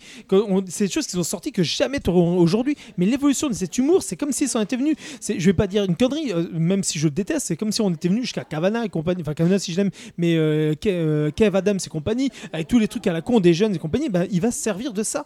Et c'est ça qui est fort. Il va évoluer avec tous les humours que lui, il a eu au Japon, mais avec la vision de l'étranger. Parce qu'il avait aussi l'humour à l'américaine, il avait aussi l'humour de ce qu'on avait dans d'autres pays. Il est complètement ouvert et c'est ça qui est fort. Tu retrouves tous ces univers de, de différents pays, de différentes cultures dans ces humours. Et mais t'es pris de A à Z. Et moi, je, je, je- ça m'est déjà arrivé, mais à tellement me bidonner, mais je- j'en avais une envie de pisser comme c'est pas permis. Je, je, je, je me serais pissé dessus si On si j'avais envie de continuer dessus. Sauf c'était- Voilà. Et c'est pour ça que si on lit Young GTO, c'est ça la différence. Quand on lit Young GTO, on retrouve au début quelque chose qui est un peu pas forcément dans son univers. Je peux comprendre Stan qui ne soit pas rentré dedans, bien au contraire. Et, mais plus s'il venait à lire la suite, et je pense qu'il devrait par la suite euh, le piquer à, à- à Kino et les lire au fur et à mesure, mais de les lire. Parce que je pense qu'à par la suite, tu vas faire le même truc que tu m'as déjà fait une fois en disant Ah, au début, c'est pas très bien, et après la suite, ah, finalement, l'évolution a fait que je me, je me plais aujourd'hui, je le lis avec mon fils, je prends un plaisir, et je le lis même avant mon fils. Et ben, tu vas le faire. Mais tu le feras. Son je fils que pas vrai de le lire là. alors, ton. Mais j'ai ton fils, il- en fait, il faut savoir une chose. L'intelligence de l'éditeur en France, c'est de l'avoir fait commencer à lire GTO avant Young GTO. S'il avait commencé par Young GTO, ça n'aurait jamais marché autant qu'aujourd'hui. Concrètement, c'est simple. Il aurait marché. Aujourd'hui, on en parlerait en disant Ah ouais, c'est un bon truc qui a évolué. Mais ça aurait été comme Dreamland. Les premiers ont fait un flop. Et par la suite, comme il a évolué et compagnie, le, le noyau dur a continué. Et ça a permis de connaître aujourd'hui. Et hum, GTO, s'il en a la réputation que Young GTO marche bien, c'est parce que GTO est sorti Ouais. au début. Et heureusement qu'il y a eu GTO. Sans ça, il n'aurait jamais eu aujourd'hui ce qu'il y a dessus. Et Young GTO est très très bon. Et l'auteur a été très intelligent parce qu'il a créé plusieurs choses autour de ce monde. Toutes ces histoires qu'il a, même des fois qui sont complètement euh, des euh, non canoniques à l'histoire, mais elles peuvent tourner un peu dans cet univers et tourner autour de ça. Et c'est ça qui est fort et très intelligent. Tu dis ça peut pas être possible, mais en même temps, c'est comme Kamen Rider Teacher. Tu dis mais c'est complètement surréaliste. Bah, limite, tu pourrais dire que ça se passe dans un bahut à côté. C'est ça qui est Oui. drôle. Ils pourraient se rencontrer tous les deux. Ça te paraîtrait même pas étrange. C'est ça qui est fort. Et cet auteur est très fort là-dedans à faire ça. Donc oui, je le conseille vivement. La seule chose qui s'est laissé euh, de liberté, c'est quand il a fait euh, Shonen 14 Day, où euh, là, ça se passe deux semaines quand il est parti, parce qu'il a enterré une jeune fille vivante, c'était la fille du préfet, donc il s'est barré pendant deux semaines. Et ben ça, justement, euh, il, à un moment, il, fait, il parle de la PlayStation 4, et pourtant ça se passe avant la sortie de la PlayStation 3 dans GTO. Mais Eh ben, c'est justement, fait il s'est amusé, il l'a assumé, les il a dit, je le râler. laisse pour assumer ça, parce que je voulais parler des ce qu'il y avait sur la PlayStation 4, je l'ai mis pour justement en parler sur les trucs. Et il dit, j'assume pleinement, mais il s'en amusé. Et ça, mais ça passe, on lui pardonne parce que c'est drôle. Mais oui. C'est tellement bien joué, tellement bien amené. Et je te jure, lis GTO juste pour découvrir sa chambre. Ces deux pioles qu'il a eu, je pense que tu pourras pas rire. Bah ouais, bah, c'est dans les débuts de GTO 1. Et mais c'est drôle. Et donc c'est pour ça que oui, GTO est un, c'est un très très bon manga intelligent dans un terme de culture, de, de sociabilité, de d'ouverture d'esprit, de euh, et surtout voilà d'amitié, d'abnégation et autres. Et c'est extraordinaire. Ouais, voilà. Et je le dis, je le répète, hein, même dans GTO, je, non, je vais peut-être pas vous faire un spoil, mais donc c'est dit dès le début de GTO, il a, euh, c'est combien c'est Il a, il a 20 ans, toujours puceau. Ah, il est toujours puceau. Voilà. Parce qu'après, il faut quand même dire un truc juste plus sérieux. La base de la comédie, c'est le rythme. Et là, le rythme, on l'a tout le temps. Et c'est ça après. rythme oh, effréné. Ah ouais, mais c'est ça qui est bon quoi. C'est trop simple. Ah non non non non. Par moment, il y a deux trois petites touches quand même un peu Écoutez, un peu plus sensibles euh, et tout. Non, puis bon, on n'est pas dans du pur furio euh, style euh, Rakai Blues ou quoi, mais on en a tellement peu en France que ça s'en approche assez pour qu'on saute dessus quand on veut on veut se taper un peu des bad guys euh, qui font de la baston. Voilà, c'est pas on l'a dit, c'est pas furio furio, mais quand même un petit peu quoi. C'est bon, les amis? Ouais. On a, moi, je, moi, je rêve pas. d'a- J'aurais pas Moi, rêvé. Nico, oh, Ni- Ni- Ni- Nico était seul pour Secret Beast et je suis seul pour GTO. Je rêvais, moi, je rêve pas. beau, la je rêve pas d'avoir un prof comme euh, Onizuka. Moi, j'aurais rêvé d'être Onizuka. moi. Ah ouais, euh, bon, moi ni l'un ni l'autre perso. Mais bon, après, c'est pas grave. Je passe que pour le vieux débile, mais c'est pas grave. J'assume, j'assume. Euh, Allez, envoie ton Tokyo Kaido tout pour. hein. Ouais, c'est ça. Et ben moi j'étais de style GTO quand j'étais gamin au lycée. Bah, tu prends une GTO, c'était à peu près ma vie quand j'étais gamin. Donc euh, il y a plein de trucs dedans. Je me dis mais j'ai été maudit comme lui. Hein, je, je Ah comprends. bah d'accord. Et ouais. bah, bah, ma- ça a été beaucoup un peu dans le même truc. Voilà, et maintenant, qu'est-ce qu'il fait? Il est libraire manga. c'est pas ce que je dis, le stéréotype du manga. Sauf que moi je suis marié. Non non non. Tu vois ce que je veux dire En Isoka. Ok. Bah allez-y quoi. Ah 3 non, sur n'y allez 4, pas, n'y allez-y. allez pas. 0 sur 1. Alors, Si euh, vous avez besoin d'un petit, voilà, un petit palier, euh, parce que vous vous sentez pas prenez un City peu Hunter. Mais fébrile, prenez vous, City Hunter. vous prenez, non mais c'est pas pareil, City Hunter. Vous prenez Mekas parce qu'il a Ah tout- bah. parce que l'humour de Mekas c'est le même. Ouais, Donc si fait un petit palier comme ça pour y plaisir. aller. Je vais pas te contredire, on est en fin de podcast. Euh, Il a raison. City Hunter est le manga qui m'a fait le plus rire au monde. Moi je suis d'accord, mais il y a toutes les parties jamais noires qui sont autant plus. euh, Mais GTO fait partie de, mon, de, de, de, de cette sainte trinité qui m'a fait autant rire. C'est pour ça que je suis tout à fait d'accord. Ah. lisez Ah, City Hunter, lisez euh, GTO. euh, Trouvez ces deux types d'humour, vous allez vous retrouver justement dans, dedans. Sauf que la différence, c'est que l'un va être l'humour justement de la, de, la, de la night à la japonaise, dans le côté un peu euh, background des, des mauvais garçons, de, de, de la mort, compagnie, avec, euh, avec euh, justement City Hunter, mais tout en étant complètement déjanté. Et le côté un peu à la lumière, mais version des voyous de Nezuka. Ils auraient pu être vraiment dans la même plus chacun, voilà. Ils sont plus Non, jeunes, surtout ils- par ils rapport à pourraient City- être vraiment dans le même quartier où tu aurais City, de, City- Ryo Saiba qui serait dans le quartier chaud de Shinjuku et, euh, de- et euh, Nizuka à Shonan. Et ils pourraient être vraiment de la même période avec tout ça. Et c'est ce type d'humour, les deux se, pourraient se, se côtoyer. Et ça serait même pas choquant. Et vous serez heureux si vous aimez euh, Young GTO de découvrir qu'il y a un grand univers derrière avec plein de séries, euh, Gargoyle Univers. et tout ça. Enfin, Ouais. Ah, c'est sûr, Voilà. que là, c'est sûr que là, mec, il a. Il a... l'auteur est généreux. Oui, l'auteur est généreux avec pas grand chose. C'est ça que j'aime bien. C'est ça. C'est la force. d'autant plus généreux. plus Tu généreux. liras une sacrée mamie un jour et tu comprendras que c'est la force de- humaine de. Ah non, un ami comprend pas, quand même. Non mais être généreux avec pas grand chose. C'est juste pour ça. Ça marche. Alors, je rappelle, c'est en 15 tomes double euh, chez Pika. Et puis il y a euh, euh, mince comment il s'appelle euh, GTR non pas GTR euh, Il y a eu GTR, Gluit Teacher Ryuji. Non, Gluit euh, tra- tra- tra- je- Traverse je, je euh, cherche qui en un tome là qu'ils ont sorti qui était en bonus sur Alors, il y a eu Bad euh, Company, justement. ah, Bad Company Alors, voilà juste- moi, j'ai un, coup de gueule à faire parce qu'en fait, euh, euh, je me dépêche. Euh, à l'époque, il y a eu les GTO normaux en 25 tomes. Ils ont arrêté pour faire les tomes doubles, donc ils ont fait 13 tomes. Donc 25 divisé par 2, ça fait vachement 13. Mais justement, pour faire 13, ils ont rajouté le Bad Company. Maintenant, ils se disent Ah, bah, finalement, ça marche super bien. Donc maintenant, on va les ressortir en petit. Donc on va se faire des couilles au nord. Donc ils ont ressorti la version GTO normale, GTO nous ont sorti cette fois en double. Là, c'était intelligent. Et ils, ont, euh, ils vont rajouter, effectivement, certainement, comme ils ont fait dans les tomes doubles, la Bad Company à la fin du tome Ah non, il est sorti 13. en solo, Bad Company. Oui, mais maintenant, parce que Ouais. justement, parce que avant, tu ne le trouvais que dans le tome Ouais. 13 de GTO euh, pour faire un, un complément, pour faire un tome double normal. Donc c'est pour ça que là, sur le coup, on va avoir ça. Mais qu'est-ce qu'ils vont mettre dans GTO, euh, de Young GTO Vu que c'est pareil, c'est un chiffre impair. Bah, ils c'est font un tome 35 ou trip. 36 Ah non, je crois que c'est 36. Non, c'est 31 tomes. Ils feront 31, un, ils 31, feront ouais, 31, un, ils bon. feront un tome 31. triple Donc ça un moment sera, ouais, mais ça sera certainement soit un tome triple, soit qu'un rajout encore une fois dedans. Mais oui, qui rajoute. On veut tout. Ok, donc 15 Et- tomes et. En plus, là, il y a quand même des comment ça s'appelle des shikishi qui traînent chez les libraires en ce moment. Ah si vous achetez deux tomes de l'univers, euh, euh, enfin deux tomes de l'univers chez Pika. Ah oui, parce qu'il y en a un Parce qui qu'il y a une série qui est pas chez Pika. L'univers Oui. de GTO. GTO n'est que chez Pika, mais l'univers de GTO. C'est l'univers de GTO quand même. euh. Shonen machin là. Sh- Shonen. euh, Je suis 14 mais c'est chez Pika. Non, non, non, non, pas celui-là, le dernier, Shonen 7. Alors, Ouais, ils reprennent le bahut. il est dit voilà, être, il est dans le bahut, Ah, mais il est dans dit l'univers. être dans l'univers. Mais on Bah n'a ouais. pas de preuves. Pour l'instant, oui, c'est le même Même bahut. si on entend voilà. parler des, des shonen, des seven qu'on a dans. Tu dans vois, shonen cet et univers est vaste et généreux, Stan. Ah là, j'ai trop envie de m'y mettre. Je, je crois que je vais continuer. Ah là, vous m'avez bon, Je te prêterai. convaincu là. Ouais, non, mais là, je veux dire en termes d'arguments, là, j'ai j'ai trop envie d'y aller. Alors, 15 tomes doubles, je leur dis encore une fois, le deuxième arrive le 18 octobre. Donc là, à peu près au moment de la sortie de ce podcast. Vivement. Allez les amis, après euh, Young GTO, on enchaîne, on revient à d'autres trucs sérieux. hein. Inès elle a dit, on est sérieux, on va passer à des trucs sérieux.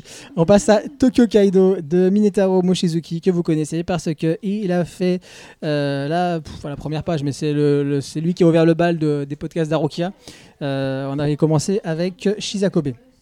Alors lors du premier épisode, oh, qui recommence. Si, on a Euh, entendu. Vous avez entendu? Non, Bah, c'est pas bien, c'est pas bien. chut. Alors Tokyo Kaido, ça nous parle de quatre enfants. J'ai écrit interné, mais bon, pas vraiment. Est-ce qu'on peut dire interné? C'est un peu, un peu violent. Suivi, en tout cas. Ouais, en tout cas, ils sont suivis, ouais. Euh, en hôpital psychiatrique, est-ce que c'est un hôpital psychiatrique? Non plus, hein. Ouais, c'est plus une clinique, Ouais, t'as raison, Inès. Maison de repos, accueil. Voilà, on va dire comme ça, ils peuvent sortir quand ils veulent. Quoi. Euh, donc ils sont là-bas depuis des, des suites d'un accident. Ils ont chacun eu un, un accident. Ou presque. Très bien. Inès. Non, mais, je ne dois pas le dire, oui. Euh, Hachi, notre perso principal, ne peut s'empêcher de dire ce qui lui passe par la tête. Anna, Merde, merde, merde, merde. voilà, Anna est prise d'orgasme incontrôlé. Oh. Marie ne peut pas voir les êtres vivants. Il voit que les voitures, les maisons, etc. Elle ne voit pas les êtres vivants qui l'entourent. Et enfin, Ideo ne ressent, ne ressent pas la douleur et prétend pouvoir parler avec les extraterrestres. Tous, Il se prend pour un super-héros, du coup. oui, il se prend pour un super-héros, il, est- il est- il est- c'est l'incassable en fait. Euh, tous sont suivis par le docteur Tamaki, qui lui aussi semble avoir quelques trou- troubles psychologiques. C'est pas ça? Si, si, c'est ça. Je, euh, je me retiens de faire une blague pourrie. Non, non, non, bah non, tu vas pas, tu vas pas spoiler. ça, Euh, Tamaki, tu me la rendras. hein. Ok, d'accord. Tu, tu pourras couper tout ça. Ouais, ok, je sais pas, celle-là, j'ai envie de la laisser. tu peux. J'ai envie de la laisser, celle-là. J'assume. Euh, voilà, je veux pas non plus rentrer dans les détails. Qu'est-ce qu'on pourrait dire d'autre pour introduire euh, Non, mais On a sérieusement. tout dit sur vous le voulez Young GTO, on n'a plus rien à dire. Ah, on n'a plus d'énergie sur Tokyo Kaido. C'est Si, en trois tomes. C'est en trois tomes, c'est terminé hein, chez, au, au Lézard Noir. Je, je leur dirai à la fin. Enfin, toujours Tout, comme oui, de- depuis, comme Shizakobe. Toujours chez le Lézard Noir. Édition de qualité. Ouais, oui, ça, oh, ça c'est- clair et net.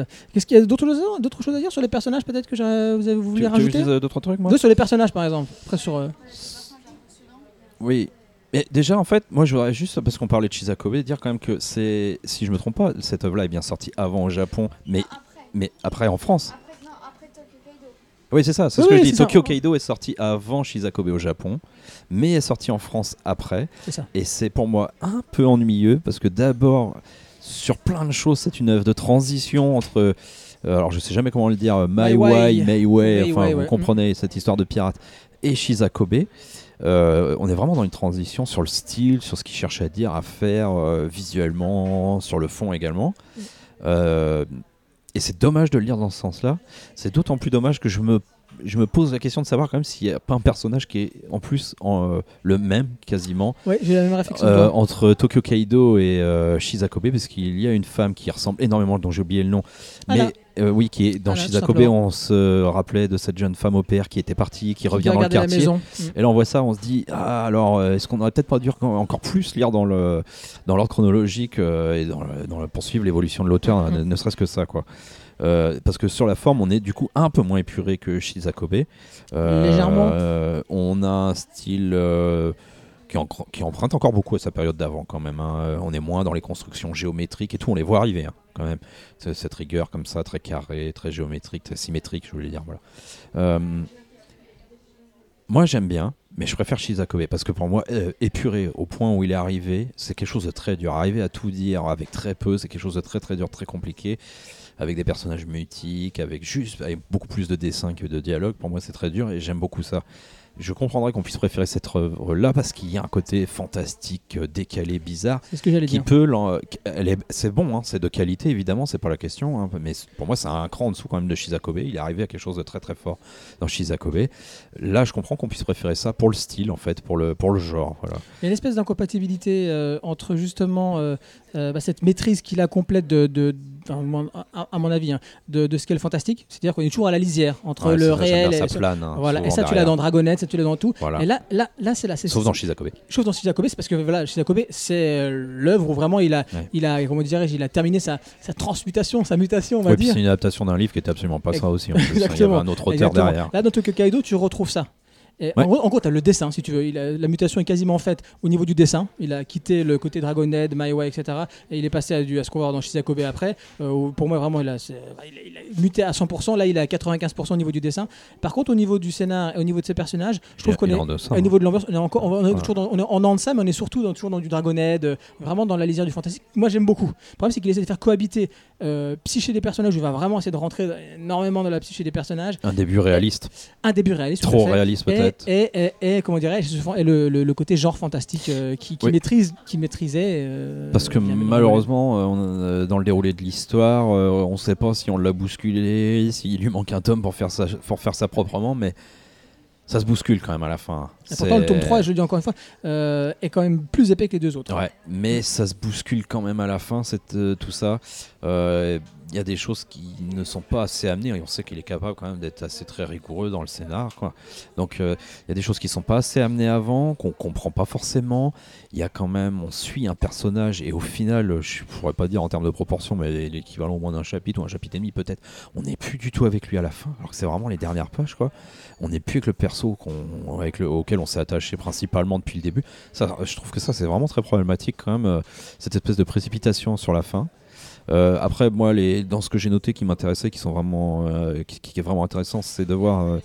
euh, pour moi, c'est très. Je l'avais déjà dit, je pense pour Shizakobe, mais je le redis encore. me- C'est très proche des univers de Wes Anderson. Où, euh, là, on nous présente effectivement des, des, des- des gamins qui ont des problèmes euh, psychologiques, mais enfin, on se rend compte très rapidement que c'est tous les persos qui sont comme ça. Enfin, c'est de la folie, des bandes chez tout le monde. Il n'y a plus personne. On est dans un monde parallèle quand même. Il n'y a plus personne qui est vraiment clair là-dedans. Mhm. Euh, le, le- le mec qui fait la sécurité, il est complètement, Bibi? Ouais, il est complètement hallucinant ce mec. C'est Bibi. Il est très très bon. Le devenir du, du docteur Tamaki est très, ra- très, très Rappelons que bien Bibi aussi. est un fan de. De Chuck Norris. Merci. Ouais, voilà. C'est important. Bah oui, le, Ça, le, c'est de l'humour, le le- le devenir du docteur est complètement pas hallucinant, mais enfin est très particulier. On le voit pas franchement arriver en plus. C'est, voilà. Enfin, t'as des personnages. Ce qui est sa force quand même, c'est d'arriver à, à faire vivre et à caractériser un personnage avec très très peu. Il y a un mec, on sait quasiment rien de lui, si ce n'est qu'il met une moue de travers. Et c'est bon, quoi. Il est identifié, on sait qu'il est là, on l'aime bien et on, s'y attache à juste sur, juste sur un point de détail tel quel. quoi. C'est ça. Ça, c'est sa force. hein. Avec peu, il fait beaucoup quand même, hein, toujours. Euh, Moi, j'aime bien hein, voilà, cette limite euh, entre tous les persos qu'on nous présente au début comme un peu fou, un peu moins après. Ce côté, on pourrait dire, allez, pour faire vite, parce qu'on a l'habitude de dire ça maintenant, on va dire un peu Lynch sur la fin. Ou, mais moi, je- j'aime pas, parce qu'à force, on dit ça pour excuser des faiblesses aussi, des fois. Genre, on comprend pas, tout. Voilà. euh, mais euh, c'est pas grave si on comprend pas parce qu'on aime bien et on n'est pas obligé de tout comprendre. c'est un peu ça, mais c'est un peu pas ça quand même ici, parce qu'on aimerait bien que ce soit un peu plus clair sur la fin. N'empêche que ça reste euh, voilà, une œuvre intéressante, euh, vraiment. euh, Ah oui. si vous avez rien lu, je enfin, vraiment faites Tokyo Kaido avant Shizakobe. Pour moi, ça me paraît vraiment nécessaire de voir la progression de l'auteur. la, la- dans le- la plus juste possible, quoi, et de manière chronologique, ce qui s'est passé pour de vrai, quoi. Et pas grand chose de plus à dire. hein. Après- C'est, si, il faut y aller, quoi. Enfin, je veux dire, on reconnaît ses tics, hein. Il a des choses avec des personnages, avec les, les, voilà, je pense à la couverture du Les 1, là, avec les, voilà, les, les visages masqués. euh, mais encore une fois, sans, enfin, quand même faire un personnage quasiment principal sans son regard, c'est quand même fou. hein. Mais ça n'empêche pas le, le- au perso d'exister pleinement, quoi.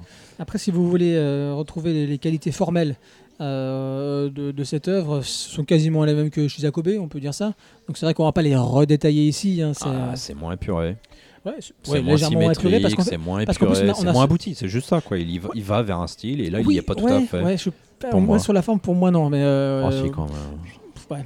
mais euh, moi, moi, ce que je trouve intéressant, c'est l'histoire justement du manga dans le manga. hein, parce que rappelons, il faut le dire aussi, que le personnage Ah oui, principal oui, j'avais Euh, écrit est amateur, hein, mais écrit, écrit un manga, manga. enfin un, puis après un deuxième, euh, bah, qui, qui renvoie beaucoup à, à ses- troubles psychologiques, hein, mais à ce qu'il a pu vivre dans sa, dans sa, dans sa jeunesse.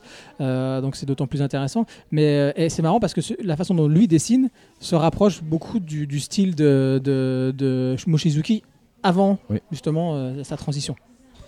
Oui, oui, avec moi- beaucoup, je trouve, de, de- petits hommages à Akira dans le manga. Dans le manga. Ah bah de toute façon, c'est Hein pas pour rien qu'Otomo a dit, que, a dit de Mochizuki que c'était l'auteur le plus euh, talentueux de sa Voilà. génération. C'est plus ou moins ça. On se- voilà. Et puis alors, parce qu'on a souvent, souvent tendance à rapprocher son style un peu visuel d'un Charles Burns euh, pour euh, Oui. la partie comics. Alors là, c'est d'autant plus vrai même sur l'univers que Shizakobe. T'es sûr du prénom? Ouais, je suis sûr. ouais. C'est Charles. Ouais, c'est vous, hein, William. Moi, c'est Charles. Charles Burns. Mais euh, feu, feu, feu, comme dirait l'autre. Oui. Et euh, non, non, là, on est proche sur les persos, sur l'univers, plus sur le- la dernière partie, d'ailleurs, un peu quand même qu'au début. Mais euh, voilà, quand on fait ce pont-là, là, il est vraiment plus flagrant que chez Shizakobe, où il reste plus qu'un peu la forme, quand même. Ouais, bah, Kin- Kino a un peu tout dit. Moi, ju- juste une chose, après je vous passe la parole, j'ai juste une chose à dire. Euh, parce que tu n'as peut-être pas assez parlé. On je rappelle quand même, il y a quatre personnages principaux, enfin cinq si on compte le docteur. Euh, très rapidement, on se retrouve avec quasiment un seul, c'est Hashi, le, donc le personnage qui écrit le manga euh, et qui a les cheveux de- devant les yeux. Euh, celle euh, qui a ses orgasmes impromptus, eh ben, c'est la seconde, c'est celle qui vient en seconde au niveau de l'importance, mais malgré tout, moi je trouve qu'elle est, elle est quand même vite, vite balayée. Celle qui ne voit pas Marie, celle qui ne voit pas les êtres humains, alors on n'en parle même pas. Et super héros un petit peu plus. Donc euh, il, revient, à la fin, euh, mais ça n'explique pas un petit peu, enfin les choses qui se passent vers, euh, la fin. Je on va pas vous spoiler. Et donc le fait que le, final est quand même extrêmement précipité. Donc ça pour moi c'est un vrai problème. D'autant plus qu'on parlait de personnages féminins. avec, Kamimura, et là, s'il y a un point faible dans, l'œuvre de Mochizuki, je trouve que c'est véritablement les, personnages, les personnages féminins. Alors voilà, les prises d'or- d'orgasme impromptu, c'est pas, euh, bah, on sait pas pourquoi, voilà, hein. c'est pas non plus l'objet de l'histoire, mais on se dit quand même, on se dit quand même, bah, d'autant plus qu'il y a quand même des cadrages, des cadrages quand même sur elle. Ah bah on, le- voit sur le, la, jaquette, sur la, sur la couverture, pardon, la jaquette, sur la couverture du tome 2. euh, où on voit euh, limite en, en dessous de, en dessous de sa jupe, et souvent il y a des cadrages comme ça, au niveau des fesses, au niveau des jambes, au niveau des seins, etc.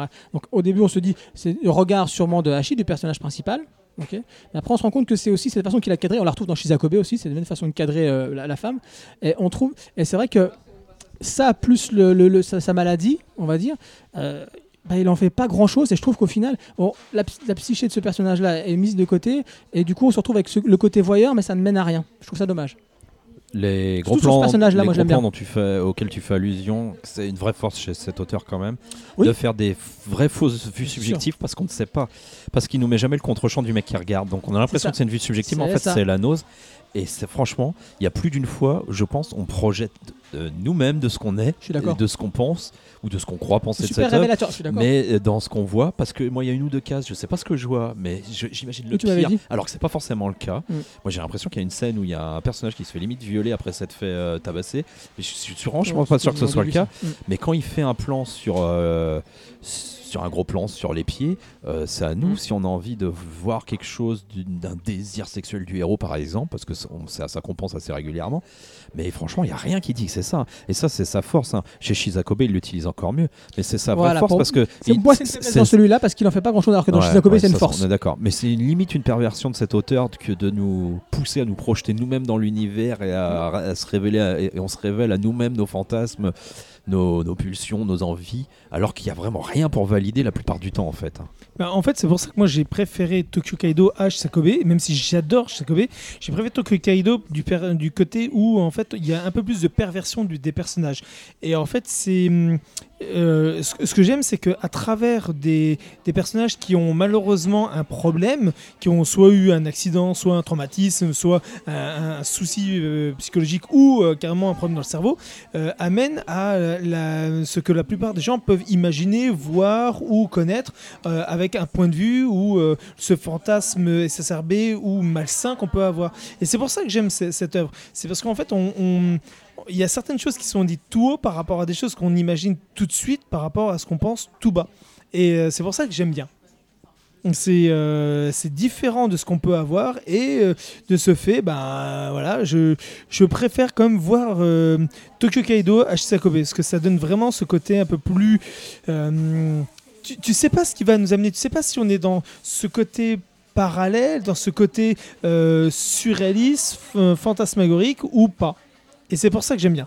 Les points de vue, ouais, il y a certains points, de construction de, scène, tu sais pas où on en est, tu sais pas quelle est la véritable vision de ce que tu as. Surtout quand tu regardes les vêtements. Par exemple, il y a une scène où on voit les personnages, tu regardes son vêtement et tu regardes comme c'est tenu. Euh, tu sais pas à quel point de vue c'est vu, comment c'est vu, si c'est par le bas. C'est vraiment. euh, t'as des champs contre champs, tu sais plus trop où t'es posé. Et c'est ça que j'aime bien. Parce que quand tu vois, en fait, c'est euh, plus ou moins ce que tu vivrais si tu t'étais pris un pain, la vision que tu aurais. Et euh, je trouve ça vachement bien. Donc c'est pour ça que je préfère actuellement lire Tokyo Kaido parce que ça m'amuse plus que Shisakobe. Shisakobe c'était plus profond, c'est plus, euh, il y avait cette construction qui t'amenait à la réflexion où tu as envie d'être dedans, de, de l'aider, de, de voir cette, ce- ce- cette force que l'auteur avait euh, mis à ce personnage qui était obligé de grandir plus vite qu'il ne l'est pour aider ses gamins sur lesquels lui était perdu. Là on est dans le côté où en fait tu ne fais que voir ces, ces personnages et, euh, et, et suivre leur, leur, leur délire et leurs problèmes et leurs fantasmes. Oui, puis on n'est plus du tout dans une romance par rapport Voilà. à C'est pour ça que je préfère ça. Ah bah c'est pour ça que je préfère l'autre. Voilà, c'est exactement ça. C'est pour ça que je sais- quand tu m'as dit que Shisakobe était sorti après au Japon, j'ai- je, je le savais pas. Je dois admettre que je savais pas. Et je comprends mieux au niveau de la construction. Et euh, mais effectivement, euh, pour moi, euh, ouais, ben j'ai j'ai mon coup de cœur pour, pour Tokyo Kaido. Moi, ce que j'aime avec euh, Mochizuki, c'est euh, des personnages euh, complexes. Il fait des, per- il fait des personnages très complexes, en fait, je... qui sont assez reclus de la société. Dans Chisakobe, par exemple, on avait euh, des personnages qui avaient du mal à exprimer leurs sentiments ou leurs émotions. Tandis que dans Tokyo Kaido, c'est complètement l'inverse. Et c'est ça que j'ai beaucoup apprécié dans Tokyo Kaido parce que les personnages, ils s'interrogent sans cesse sur est-ce que c'est nous qui avons un problème ou est-ce que c'est la société qui a, qui a un problème de ne pas pouvoir nous accepter C'était euh, ce genre de choses. En fait, c'était des réflexions, euh, moi, qui m'a qui m'a assez touchée. Surtout qu'on en vit, il y a eu un côté assez, euh, comment dire, surnaturel avec les extraterrestres. Ça, j'ai j'ai- j'ai beaucoup aimé. C'est euh, est-ce que ce sont des finalement quand on met un par un, à part pour certains, est-ce que c'est vraiment un problème ce qu'ils ont? Non. Par exemple, avec euh, le personnage principal, au final, il dit, euh, il dit tout, euh, il dit tout euh, ses pensées. Est-ce que finalement c'est un problème? Non, au final, c'est c'est juste un trait de caractère. Bon, bien sûr, là, c'est très exagéré. Mais voilà, ça, une personne, elle peut avoir la même chose sans, euh, sans être malade. Pareil pour euh, le, le professeur qui finalement, il aime bien se travestir, il aime bien se sentir femme. et ça, il considère ça comme un problème. Finalement, bon, chacun voit midi à sa porte de ce côté-là, mais pour moi, ce n'est pas non plus un problème. Ou, ou euh, finalement, le garçon qui se prend pour un super-héros. Est-ce que c'est un problème est-ce que c'est un peu un problème? Enfin, c'est ça en Dans fait. la mesure où ils sautent de certains immeubles, ça Oui, peut être un problème. oui, oui, voilà, mais dans Parce qu'ils sentent pas la douleur, donc c'est c'est embêtant. Ouais, mais voilà, finalement, ils- les personnages, ils ont des problèmes, mais on peut se dire, est-ce que c'est juste un trait de caractère? Est-ce que c'est ça? Est-ce que euh, est-ce qu'ils ont leur place dans, leur soci- dans la société? Est-ce qu'ils n'ont pas leur place? Est-ce qu'ils sont nés euh, sur la mauvaise planète, le, le mauvais moment, ce genre de choses? Et c'est ça que j'ai apprécié bah, avec Tokyo Kaido qui, euh, qui est un peu mal exploité de ce côté-là. J'aurais voulu. C'est vrai que ça manque. euh, Il y a y, quelque chose- ouais. il y a quelque chose qui manque en fait avec Tokyo Kaido. C'est vrai, c'est assez précipité vers la fin. On a envie que ce soit beaucoup plus. Ça manque d'un tome en fait. C'est ça. manque d'un tome. Shizakobe, 4 tomes. 4 tomes et c'était juste bien. Là, c'est vrai, il en manque. Euh, après, moi, je suis pas, je suis pas forcément d'accord avec le regard euh, lubrique euh, qu'il avait forcément, parce que j'avais lu euh, une interview en fait de lui. Je je lis- je lis que des interviews finalement. C'est bien, vas-y, vas-y. Euh, dedans, par exemple, il se questionnait sur est-ce que tel personnage aurait la chemise ouverte ou aurait la chemise fermée jusqu'au jusqu'au euh, jusqu'au jusqu'au cou. Et euh, ça se voit qu'il s'intéresse beaucoup à ce genre de détails. Et pour le personnage de Hannah, elle a, euh, elle est très, elle met que des, des, des mini jupes, des mini shorts, etc. Donc d'un côté, c'est fait exprès ce regard lubrique parce que c'est c'est un peu ce qu'elle ce qu'elle veut donner au final. Au début, elle avait elle avait tous ses orgasmes, donc elle elle essayait un peu de s'habiller comme une nonne. Finalement, elle s'est dit bah ça sert plus à rien. Et euh, même de ce côté-là, dans l'interview, il disait euh, j'aime bien faire des petits détails pour qu'on on puisse imaginer comment il est le caractère des personnages, pour qu'on soit touché par les choses du quotidien des personnages. Et c'est ça que, que j'aime bien avec cet auteur-là. C'est que le aussi. décor, il est Moi pas aussi. du tout en reste. C'est que les pers ils ont des objets précis, les personnages, et c'est ça aussi qui, Qu'il est défini. voilà, qui les définit, qui euh, des fois, bah, on sympathise avec, comme dans Shisakobe, le fait que elle, euh, elle fait très bien à manger, elle, euh, elle ordonne très bien ses, ses petits plats, elle a, elle a Très son petit tablier, sa ses petites claquettes. Voilà, c'est un peu ça qu'on retrouve avec euh, Mochizuki et qu'on retrouve aussi dans Tokyo Kaido. C'est vrai que bah, la réflexion, euh, est-ce que ce sont des, des personnes qui devraient être là ou devraient être ailleurs C'est assez, c'est pas très bien exploité de ce côté-là.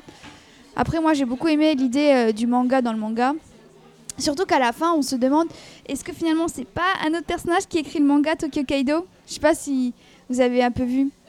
Parce qu'à un moment, il y a une main, c'était, euh, c'est la fin. Il y a une main qui écrit euh, fin sur le, Oui, oui. sur le dessin en fait. Donc on peut se dire est-ce que c'est pas quelqu'un qui a écrit le manga Tokyo Kaido Vous voyez ce que je veux dire Je vois ce que tu veux dire. Manga, manga dans le manga. Ouais. Donc euh, Mise en abîme. voilà, une mise en abîme. Du coup, voilà, de ce côté-là, bah, je sais pas, moi j'ai beaucoup aimé Tokyo Kaido. Ah ouais, non, non, c'est très, c'est très bien. C'est juste que quand ça vient après Shizakobe, c'est, un peu plus dur, quoi. Mais non, non, c'est, ça- c'est du très bon, hein, pas- du panier, là. hein. C'est pas plus dur, je trouve, c'est c'est différent. Non, on est plus dur avec. euh, Ah ouais, de ce hmm. côté-là. Mais sinon. C'est comme une GTO, il est sorti après GTO. Non, il est sorti avant. Ah oui, dans le. Non, non, non, oui, ah, putain, oui, oui, oui, non, chez, chez les Français. Donc voilà, Tokyo. Kaido. euh, voilà. En plus, il y a une bonne référence à Van Gogh dedans, avec les cypresses. Moi, j'ai beaucoup aimé, vu que j'adore la peinture. euh, je trouvais que c'était bien amené. Oui, bien utilisé. Voilà. On est d'accord. Et Van Gogh, c'est un de mes peintres préférés et j'adore ce qu'on retrouve beaucoup, si on regarde vraiment attentivement à certains moments, on retrouve vraiment beaucoup de scènes, beaucoup de décors qui sont tirés un peu de Van Gogh sur certaines Oui, choses. à un moment, il reproduit le- son dernier tableau, Ouais. en fait. Et même le regard du gamin, et comment il voit, il perçoit certains trucs, et des fois tu dis qu'il doit percevoir un peu comme Van Gogh. Ouais, voilà. Et je trouve ça vachement intéressant et, va- et, et Peut-être super- pas assez exploité. Alors, oui, je, suis- je suis assez d'accord. C'est ça, en fait. Effectivement. Et, mais comme je n'ai pas lu le tome 3, je ne sais pas comment ça va évoluer. Je ne sais pas si on va en voir plus ou pas. C'est terminé en 3 ou pas D'ailleurs, ouais, c'est ça, Oui, ça oui. me semblait. D'accord. Il faudra que je lise. Oui, tout à fait. Donc trois tomes finis au Lézard Noir. Euh, le dernier tome est sorti le, le 21 septembre. Euh, jetez-vous dessus. euh, on, recommande, on chaudement chez, chez Harukiya. Et c'est l'heure du Total Crazy, l'instant où chaque mois nous vous faisons Crazy, l'instant où chaque mois nous vous faisons part de nos découvertes extra manga les plus folles.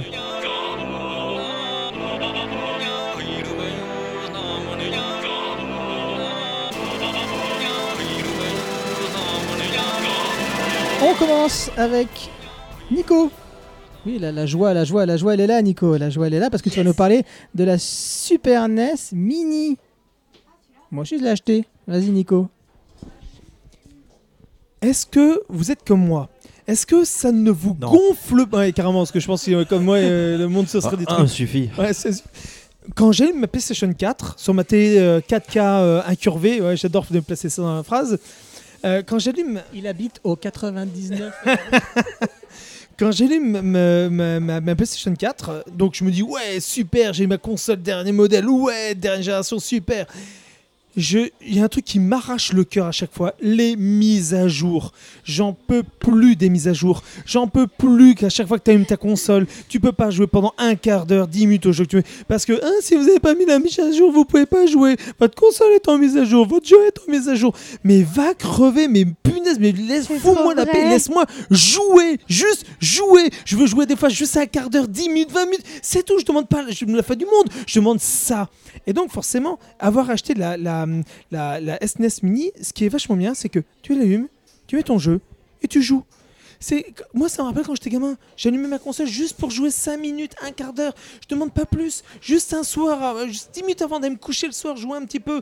Et ben voilà, va mourir au bois, mec. Mais Celui qui a créé toutes les, les mises à jour à chaque fois, mais punaise, mais foutez-moi la Laisse paix. les bois tranquille, je me balade Tu, là-bas, moi. tu sais que la, la- la dernière fois, j'ai allumé ma, ma- la- la- ma- j'ai tu- toutes mes consoles, euh, la PlayStation 3, la PlayStation 4 et la Xbox 360, et les trois avaient une mise à jour. Je me suis dit, c'est pas possible. Mais qu'est-ce que vous avez contre moi? Mais non, quoi, non.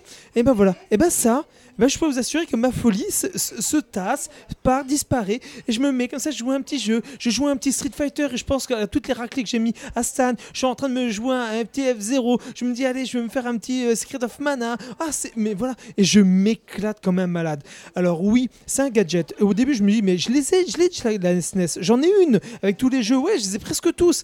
Mais pourquoi est-ce que j'ai acheté la Mini? Ben, C'est simple. J'ai pas envie de simplement devoir ressortir mon jeu, devoir le mettre dedans, allumer. Là, j'ai juste envie d'allumer, choisir mon jeu, sélectionner, je joue et point barre. Je me pose pas de questions. Et ben pour les, pour les mecs comme moi qui ont, qui ont connu cette console, qui l'ont à la maison et compagnie, et ben mine de rien, c'est un petit gadget de plaisir. Je m'étais dit, je me suis rien acheté pendant un petit bout de temps, je viens de me faire plaisir. Je savais pas si j'allais l'acheter. Et ben c'est un petit gadget vraiment de plaisir à fond. Donc je vous le conseille. Le- Il y a que 20 jeux, certes, c'est pas comme euh, 21, 21, oui, merci. Le spécial Star Fox 2 en exclusivité qui n'est jamais sorti et il est terrible. Vraiment, je vous conseille si vous avez quelqu'un qui a un pote qui a la console, allez squatter chez lui pour jouer et l'essayer. Vraiment, je vous le conseille.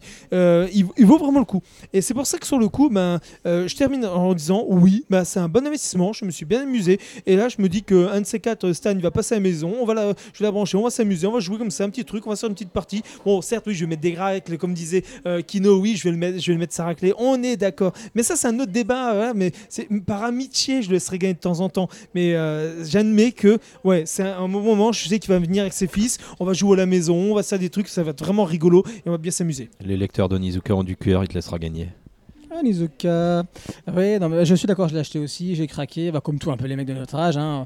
La la NES Mini, la, meilleure, la Super NES, meilleure console du monde. hein.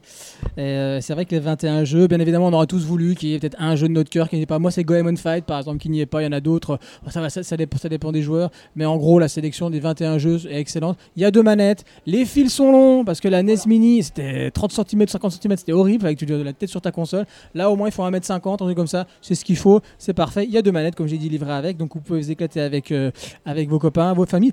Bémol. Bémol, je dois le dire. Et ça, c'est vraiment embêtant, surtout pour les gamins quand tu veux les faire jouer. Moi, je voulais faire découvrir à ma fille un certain nombre de, de jeux. Tout est en anglais. Les ROM, c'est les versions américaines. C'est-à-dire que Zelda 3, euh, Link, to the Past, tu le mets dedans, et bah, tu es obligé de traduire à tes gamins. Tu vois. Et. On, on le sait parce que c'est marqué Final Fantasy 3 et pas Final Fantasy 6. J'aurais dû le dire effectivement, mais comme j'ai surtout joué aux jeux rapides et je me suis pas fait les jeux, euh, euh, les, les RPG pour l'instant, je me suis fait les trucs, c'est pas dérangeant parce qu'ils étaient déjà en anglais à l'époque. Donc forcément, ça me dérangeait pas. Et je l'ai pas vu. Merci pour l'info, je l'ai même pas vu ce détail. Donc c'est embêtant si tu fais un Castlevania, euh, bon, il n'y a pas de problème, tu tu, tu t'as pas besoin d'avoir beaucoup d'anglais, tu y vas un Street Fighter, c'est la même chose, F0, la même chose. Mais Secret of Mana, Zelda, tous les RPG, ils sont en anglais et ça c'est c'est hyper dommageable parce que c'est vrai que les, les, les papas ou les, voilà, ou même vous faire découvrir des copains qui ne conna- connaissent pas bien l'anglais, on est en France quand même, les langues étrangères c'est pas trop notre fort, euh, et ben ça peut être ça peut être un frein. Ça peut être un frein. Alors, je le dis pas parce qu'on va encore dire que je raconte encore des conneries euh, sur Arukia, mais euh, il faut savoir que la console a été craquée, euh, la SNES, ils ont rajouté tous les jeux dedans, et là ils sont en train de voir, ils l'ont- la, SNES Mini a été craquée. Donc on peut même rajouter des ROM, et euh, voilà, donc un de ces quatre, je pense que ma console va accidentellement se faire craquer, rajouter un ROM et rajouter tous les jeux. Ah, qu'est-ce que je suis heureux de l'avoir acheté cette console. Ah, je l'aime. Pas terrible ce que tu dis. c'est pas terrible. Accidentellement, il a dit. Acc- acc- accidentellement, il l'a craqué. C'est vrai, accidentellement. On va dire ça. 90 celle-là. 60 c'était ou 50 c'était la, la NES Mini. Et là, tu as deux manettes, euh, voilà, c'est juste la les plus récentes, donc soit enfin plus récentes que la NES Mini, on se comprend. Donc c'est pour ça. Mais euh, ça, elle les vaut largement. C'est un, un beau petit cadeau. C'est un beau petit cadeau, franchement, euh, à, à conseiller. Après ceux qui disent oui, mais c'est juste un émulateur. Oui, bah c'est un émulateur, mais qui est plus joli avec les manettes d'époque. Donc c'est vraiment les manettes d'époque. Tu joues avec les, les vraies manettes et c'est agréable. Non, mais c'est un plus non négligeable. Mon frère qui a par exemple Rum Station sur, sur ordinateur, donc je ne dirais pas de le télécharger, je ne dirais pas d'avoir tous les jeux dessus, mais effectivement, on peut avoir tous les jeux. Oui, c'est rigolo d'avoir des trucs comme ça, c'est sympa, mais son ordinateur. Mais moi, j'ai pas envie d'allumer mon ordinateur, attendre qu'il se lance, devoir l'éteindre. Moi, c'est une, Une console. J'appuie sur un bouton, ça se lance, j'appuie dessus et je, je joue mon jeu et je veux éteindre, j'appuie sur le bouton et je me casse. J'ai besoin de jouer 10 minutes, je joue 10 minutes. J'ai pas besoin d'attendre 20 minutes entre l'allumage et la fermeture, entre le démarrage, les ROM et compagnie. J'ai besoin de jouer 5 minutes, je joue 5 minutes. Et c'est pour ça que c'est comme les consoles de l'époque avec cartouches. Et c'est pour ça que par exemple la Switch, voilà. Et, Stan m'a fait vraiment changer d'avis sur la Switch grâce à ça. Et j'en suis re- reconnaissant. Et la console SNES Mini est exactement ce que je voulais moi. Jouer un petit jeu 5 minutes, un quart d'heure. Et ben voilà, je l'allume et je joue et j'éteins et point barre. J'ai pas besoin de faire plus. Je me fais une petite partie rapide et puis point barre. Et c'est ça la force des consoles de l'époque. Ok, ok, ok, ok. Inès, elle va nous parler d'un jeu pas très japonais, enfin aux influences quand même pas mal japonaises, mais c'est pas un jeu japonais, c'est Horizon Zero Dawn qui est sorti il y a quelques temps. Euh, bon, euh, on, on lui en veut pas, hein, pas- étant donné le nombre de jeux qui sortent euh, à la semaine, euh, de bons jeux, voire de très bons jeux, on lui en veut pas. Donc Horizon Oh, il, Zero est, il est Dawn sorti il y a un an. de Guerrilla, de Guerrilla Works, c'est ceux qui ont fait euh, Mm. euh, le premier jeu sur PlayStation 4. euh, J'ai oublié. je l'ai acheté avec, moi je trouve ça pas si mal. Non, le FPS, le FPS là. Guerrilla Works, ça, et comment il s'appelle leur truc là Bref, c'est un FPS. Bon, voilà, voilà on vous chercherez. Je Je ne sais plus. plus. Incroyable, euh, on trouve plus le nom, super connu en plus, mais bon, c'est pas grave. Et donc, ils ont fait Horizon Zero Dawn qui n'a absolument rien à voir, c'est pas du tout un FPS. C'est quoi, Inès? Bah, Horizon Zero Dawn, c'est un RPG. RPG. Non, c'est pas un RPG. C'est. euh, ah, j'ai- jamais les termes pour les jeux vidéo. Quand- Ah, un action RPG, voilà. Qui euh, se passe. euh, Killzone. Pardon, c'est Ouais, Killzone, voilà. Killzone. Oui, c'est- ouais, c'est Killzone. Qui se passe plusieurs années euh, de no- après notre époque. Pour l'instant, on ne sait pas. Enfin, moi, je suis à 20 heures de jeu. Le jeu se finit. Euh, attendre à le finir là. ouais, je crois que c'est en 40 heures. Ah, Quand même. 20 heures pour l'histoire principale et 40 heures. Bon, c'est rien, 40 heures. Bah, moi, je trouve que c'est rien. Ok, ok, ok. Donc, euh, ça se passe donc euh, après euh, notre époque, très lointaine. Ils sont, re- ils sont un peu revenus à l'âge de pierre où on a des. L'âge de pierre? Ah, d'accord. Non, non. Des- Vas-y, vas-y, dis. Non, c'est pas grave, il parlait du film Ah. Chabat. Vas-y. Ah oui, oui. Donc un peu style viking, païen, quelque chose comme ça, même si on a d'autres peuples où c'est un peu plus oriental. Et dans ce monde, il y a des machines qui vivent, qui prennent l'apparence sortes d'animaux. euh, on peut retrouver, euh, par exemple, une machine de grand coup qui ressemble très fort euh, à une girafe ou un Spinosaurus C'est celui-là? Ou Brachiosaure. Euh, J'étais un gros fan de dinosaures, mais je sais plus Ouais, du tout les non noms. plus, j'ai oublié. Oh, le Triceratops, mais où qui on retrouve un peu euh, de sortes de ou d'autres euh, machines qui ressemblent un peu à des raptors ou, ou d'autres à des sortes de gros tigres, ce genre de choses. On- peut dire que la direction artistique- arti- artistique est magnifique. Très très beau, c'est un très beau jeu, il faut, faut le dire. Ap- Après ça, je, dis- je dirais ça après. Et là-dedans, on suit bah, une héroïne, une, toute, une rousse en plus. C'est beau à C'est voir. bien les roses, mais c'est bien. en Elle n'a pas d'âme. N'a pas Ah, d'âme. ah bon, les- ah oui, les roses n'ont pas d'âme, c'est vrai, excusez-moi. Qu'est-ce que c'est méchant. Et euh, dedans, donc euh, c'est une héroïne. Elle, euh, c'est une paria. Elle est recluse de la société. Elle et son père adoptif, et elle va tenter de revenir à la société en participant à un événement qui s'appelle l'éclosion. Et après, bon, on va suivre l'histoire. euh, J'ai pas trop envie de spoiler, mais en gros, elle va, elle va, elle va vivre un moment toute seule. Elle va, elle va vouloir savoir qui a fait ça. Oh, je t'aime. Vraiment, je t'aime. Quand tu me fais des trucs comme ça, je t'adore. Merci. Mais je sais, Tu, tu On- me le fait à chaque fois. je, je crois que je Ah, sais là, là, je c'est sais plus pas, plus Je sais pas ce que j'ai. Arrêtez de me critiquer. Donc on va, on va suivre l'histoire. Donc c'est euh, c'est très long. Il y, a des, il y a des quêtes annexes, il y a des quêtes, il y a la quête principale, il y a des quêtes secondaires. Voilà, c'est très varié. Euh, Qu'est-ce qu'on peut dire Euh, bah, c'est un action, action RPG, donc vous avez votre équipement, il faut l'améliorer, il y a des niveaux. c'est Apparemment, c'est petit- extrêmement balisé. Apparemment, c'est un des défauts, c'est extrêmement balisé, c'est-à-dire que tu as ta map un peu bah, comme dans les jeux Ubisoft. Oui, voilà. C'est un peu trop, bah, check ça, c'est un peu une checklist. Va là, va là, fais ci, fais ça, puis tu reviens et tout est. euh, FedEx, voilà. tu veux dire Voilà. Tu as les quêtes FedEx, oui, ça c'est une chose, mais tu as aussi, euh, comment dirais-je, euh, oui, tout est balisé en fait. Tu as ta carte, et comme dans Watch Dogs ou comme dans, dans Assassin's Creed, tu as ta carte et c'est rempli de trucs à faire, tu vois. Mais tout est déjà mis. C'est pas- à toi de découvrir en fait. T'as pas de découverte véritablement, c'est-à-dire que tu as des quêtes partout qui sont déjà, qui sont déjà sur la carte. Est-ce que c'est pareil là? Pas forcément. En fait, euh, sur la carte, il y a des euh, points d'exclamation. Donc là, si il y a un personnage, tu vas le rencontrer, il donnera une quête. Mais tu as beaucoup de lieux euh, où ils te disent telle et telle bête, il y aura là, ce genre de choses. Ou à force d'avancer dans l'histoire, tu découvriras qu'il y aura tel lieu précis à découvrir qui se trouvera plusieurs, dans les plusieurs maps, ou des objets, des choses comme ça. Voilà. Sinon, non, ça va. Il n'y a pas. C'est pas balisé à fond. C'est beaucoup. La, la carte, elle est remplie beaucoup d'espèces de euh, d'espèces de bêtes qu'on pourra trouver. Et c'est tant mieux qu'il y ait ça parce que euh, des fois il faut euh, il faut telle et telle machine euh, pour améliorer son arc ce genre de choses. Et la carte elle est tellement grande qu'on a besoin de savoir où il se trouve par exemple. Donc voilà. Mhm. donc euh, c'est pas c'est pas un problème. Après donc je suis à 20 heures de jeu. C'est très lent.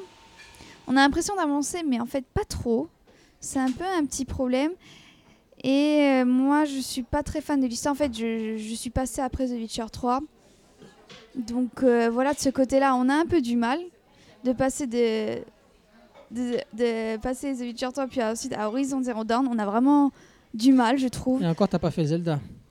Ah, Parce que alors là, possible. Hein. Rien que euh, bah, au niveau de l'histoire, moi je préfère l'histoire bah, de The Witcher. Euh, c'est moins. Après, c'est vraiment un avis personnel, je suis beaucoup moins dedans. Des fois, j'ai même du mal à les prendre au sérieux parce qu'il y a une VF qui est assez horrible. En fait, on ne sait pas si c'est la VF qui est mauvaise ou si c'est les. euh, la synchronisation labiale. Ouais, voilà. Qui est, qui, est, qui est assez mauvaise en fait. Qui est assez mal faite de ce côté-là. Oui, ça manque d'expression, il faut le dire. Donc, on sait... donc, moi j'ai un peu du mal, suis- c'est moins immersif. Au niveau des quêtes secondaires, des fois, euh, par rapport à The Witcher, je fais que des comparaisons à The Witcher, je devrais pas. Mais c'est Si, moins, si, si, c'est moins intéressant à C'est une faire. référence, hein. Ouais, une voilà, référence. c'est moins intéressant à faire. Après, il y a, y a beaucoup, de, beaucoup de choses qui sont très bonnes. Au niveau du graphisme, c'est très beau. Il y a C'est des moments où tu te mets en, en mode photographie et tu fais des screens. Tu peux, en plus, tu peux, tu peux choisir les poses de tes héroïnes, tu peux choisir l'heure, genre de trucs. Tu- voilà, quoi, tu t'arrêtes, c'est une photo, c'est un fond d'écran, mais vraiment. Au niveau euh, de l'intelligence artificielle des monstres qui sont géniales, ils sont géniaux. Et euh, par contre, pour les humains, c'est c'est assez une catastrophe. Par exemple, tu tues un, un, un de ses potes, euh, le mec il voit rien, tu vois, alors qu'il est juste à côté. Ah, la fameuse IA. Ouais, mais c'est extrêmement compliqué ça. Voilà, exactement. Mais au niveau des monstres, c'est très bien fait. C'est un bon jeu. C'est à faire. Moi, on me l'a prêté. Sinon, j'aurais peut-être un tout petit peu regretté si je l'avais payé 70 euros. Voilà. C'est sûr. Et qui paye ces jeux 70 euros encore Ouais. euh, Donc, euh, un jeu à faire. Peut-être si vous passez après The Witcher, soit vous allez préférer, soit vous allez être moins dedans parce que voilà, vous allez faire la comparaison comme je fais la comparaison. Et assez court, j'ai l'impression assez court. Moi, j'ai entendu 40 heures de jeu pour le finir complètement, 100%. Ça m'étonnerait. Peut-être C'est 50 beaucoup pour heures. moi. Un action RPG de 40 heures, pour moi, c'est un DLC. Donc moi, tu me dis que ça coûte ça, pour ce prix-là à 40 heures de jeu. Non seulement je te regarde avec des grands yeux, je te rends le jeu et je me casse. Tu Exactement. vois, je préfère un jeu qui soit hmm, pas tamé codé parce que je le dis, il est merdique sur beaucoup de choses. Euh, Sur le problème de bug compagnie, je préfère un Mass Effect où tu vas jouer plus d'une centaine d'heures que et un Witcher, tu joues je sais même plus combien d'heures, Ouais, ou un. Skyrim ou un Dragon Age, que me dire un jeu qui est super beau, ouais, mais tu joues 40 heures. À moins action RPG en dessous de, de 70-80 heures, c'est c'est pas rentable. Et 20 heures pour euh, l'histoire principale. Que à tu ne hein. finiras pas, Nico. Et- oui, et alors? Bah justement, c'est pas ça. Moi, je préfère une expérience courte, concise, efficace, qu'un truc qui va durer 40 heures. Attends, je vous, rate- je vous arrête tout de suite avant de développer ça. Un action RPG ne dure pas ce que vous dites. Je suis désolé. Zelda, tu le finis en 20 heures. Zelda 3, Link to the Past. Et C'est Secret pas of Mana. Eh, Action RPG. Si, action. Action RPG. Il est fou, lui. Action, ça dit action RPG. jeu de rôle, un Mais N'importe quoi. Quelle ignorance. Action RPG. action RPG. Secret of Mana, Zelda sont des action RPG. euh, Secret of Mana, oui, t'as du leveling dans, Zelda. Non, c'est un jeu d'aventure où tu prends un objet qui te rend plus fort. Sinon, c'est un simple, unique et, rien de plus qu'un jeu d'aventure. C'est un jeu basique. Zelda est basique parce que c'est un jeu d'aventure. Certes, ils ont fait un monde ouvert dans le terrain, mais c'est un jeu d'aventure. Ce n'est pas un RPG. Je suis désolé, mais non. L'aventure, est- l'aventure est juste un ingrédient du RPG. C'est le contenant et le contenu le débat, mais c'est pas grave, c'est pas grave. Zelda sera toujours moins bon Donc t'as RPG, JRPG, RPG occidentaux et ARPG. C'est pas la même chose, bref, c'est pas grave. Donc Inès, oui, Inès, oui, donc Inès, oui. Donc, je, ouais, donc je disais, euh, Tu conseilles il y, a- Je suis pas d'accord, je suis pas d'accord, je suis pas d'accord. il y a des, il y a des bonnes choses dans le jeu, Dans mais tous les il y, a Mana dure 20 heures. Pardon, oui mais il y a aussi des très mauvaises. Beaucoup plus. Excuse-nous Inès, nous sommes des enfants, vas-y. J'ai raison, il a tort, point. Ouais, bon, je sais pas, je j'ai pas, j'ai pas joué à Zelda, mais je pense plus que c'est un RPG de ce que j'ai entendu en tout cas. Bref, c'est pas grave. Ok, ok, bon, allez, allez, on va faire une petite pause jeu vidéo parce que moi aussi je vais présenter un jeu. Kino, vas-y, parce que là, Kino, lui, c'est un mec, il est sérieux. Il arrive, il y a le Blu-ray sur la table, là. Et- Martin Scorsese, Bam. silence, voilà. Voilà, silence, les gars. silence. Exactement, le film s'appelle Silence. Et ça finit la rigolade. Et je pose ça sur GTO volonta- volontairement. Silence, Onizuka. Kino, vas-y. Je le décale. Euh, Oui, donc euh, Silence de Martin Scorsese qui vient de sortir en Blu-ray. Si vous l'avez pas vu, comme moi au cinéma, Moi aussi, Eh je l'ai ben, raté. eh ben, euh, bah, c'est 2h43, il est- merci. Il est, oui, il est temps de le rattraper. 2h40. Euh, vite fait pour l'histoire euh, de mission, de missionnaire. Ah, bravo, Onizuka. Ouais, ça doit être ça, il est en dessous. Deux euh, prêtres jésuites portugais partent au, au Japon pour retrouver la trace d'un troisième qui a disparu. Puisqu'il faut savoir qu'il y a un, un grand inquisiteur japonais qui s'occupe de régler le cas de, nos, missionnaires, de nos prêtres, de nos jésuites, euh, de nos chrétiens qui christianisent le Japon. Alors, autant le dire tout de suite, moi, le, les thématiques, l'histoire de base, c'est pas vraiment euh, ça qui m'attire, c'est pas vraiment ma tasse de thé même. Par contre, quand on a une forme aussi puissante, aussi développée et qui est en lien avec le fond, bah forcément on se retrouve intéressé par le fond euh, assez rapidement. Donc on suit ce qui se passe. Autant le dire tout de suite, sur 2h40, les dialogues, c'est très très redondant. C'est pas c'est pas une faiblesse, c'est pas une faute, c'est volontaire. Il est essentiellement de ça, de parler de la foi et de la présence de Dieu en soi, en gros. C'est quasiment que ça pendant 2h40 quand ça parle. Mais c'est pas grave parce que, encore une fois, c'est euh, c'est très très intéressant, c'est très prenant, très captivant. Notamment parce qu'on rentre euh, tout de suite dans le film avec des décors mais absolument fabuleux de, de la nature japonaise. On est à la création du monde. Là, il n'y a plus de traces d'humains, il n'y a rien. Il y a trois, trois paysans euh, qui se battent là. Euh, Enfin, ça se passe au XVIIe siècle, je crois que je ne l'ai pas précisé. hein. On est en 1640, je crois, quelque chose comme ça pour être précis. Et euh, voilà, c'est pas peuplé partout. C'est pas de toute manière, je pense que le, le, le- Japon des campagnes et, et des bords de mer est toujours euh, assez euh, euh, préservé en partie, il me semble. C'est pas comme les côtes, on va dire, françaises ou espagnoles, par exemple, encore plus, quoi, où on a tout bétonné. Les, voilà. Il y a une manière, moi, ce que j'aime beaucoup, c'est qu'il y a une manière de filmer qui rappelle une approche des années 70, des films tels que Voyage au bout de l'enfer, tels que Apocalypse Now. Pardon, pas dans les côtés baroques d'Apocalypse Now, mais dans le lien avec la nature. C'est un film intelligent, ça fait 28 ans que Scorsese il travaille dessus. Alors, ça fait pas 28 ans qu'il le fait, il, il s'y est mis, il s'est arrêté, il s'est trouvé trop pas prêt pour se lancer. Il faut, je sais pas, il y a eu plusieurs versions du scénario. Au final, ce qui est vraiment intéressant pour faire le lien avec Harukiya et le Japon, c'est que sa manière de filmer, c'est pas la manière occidentale. Il vient pas faire de la carte postale du Japon. Il vient pas non plus regarder avec un esprit, avec un regard genre supérieur le Japon. C'est vraiment assez juste. On sent qu'il a eu des potes dans les années 70 qui produisaient euh, Kagemusha ou autre, fait, par exemple. Ouais. Je pense à Mm. Coppola, évidemment.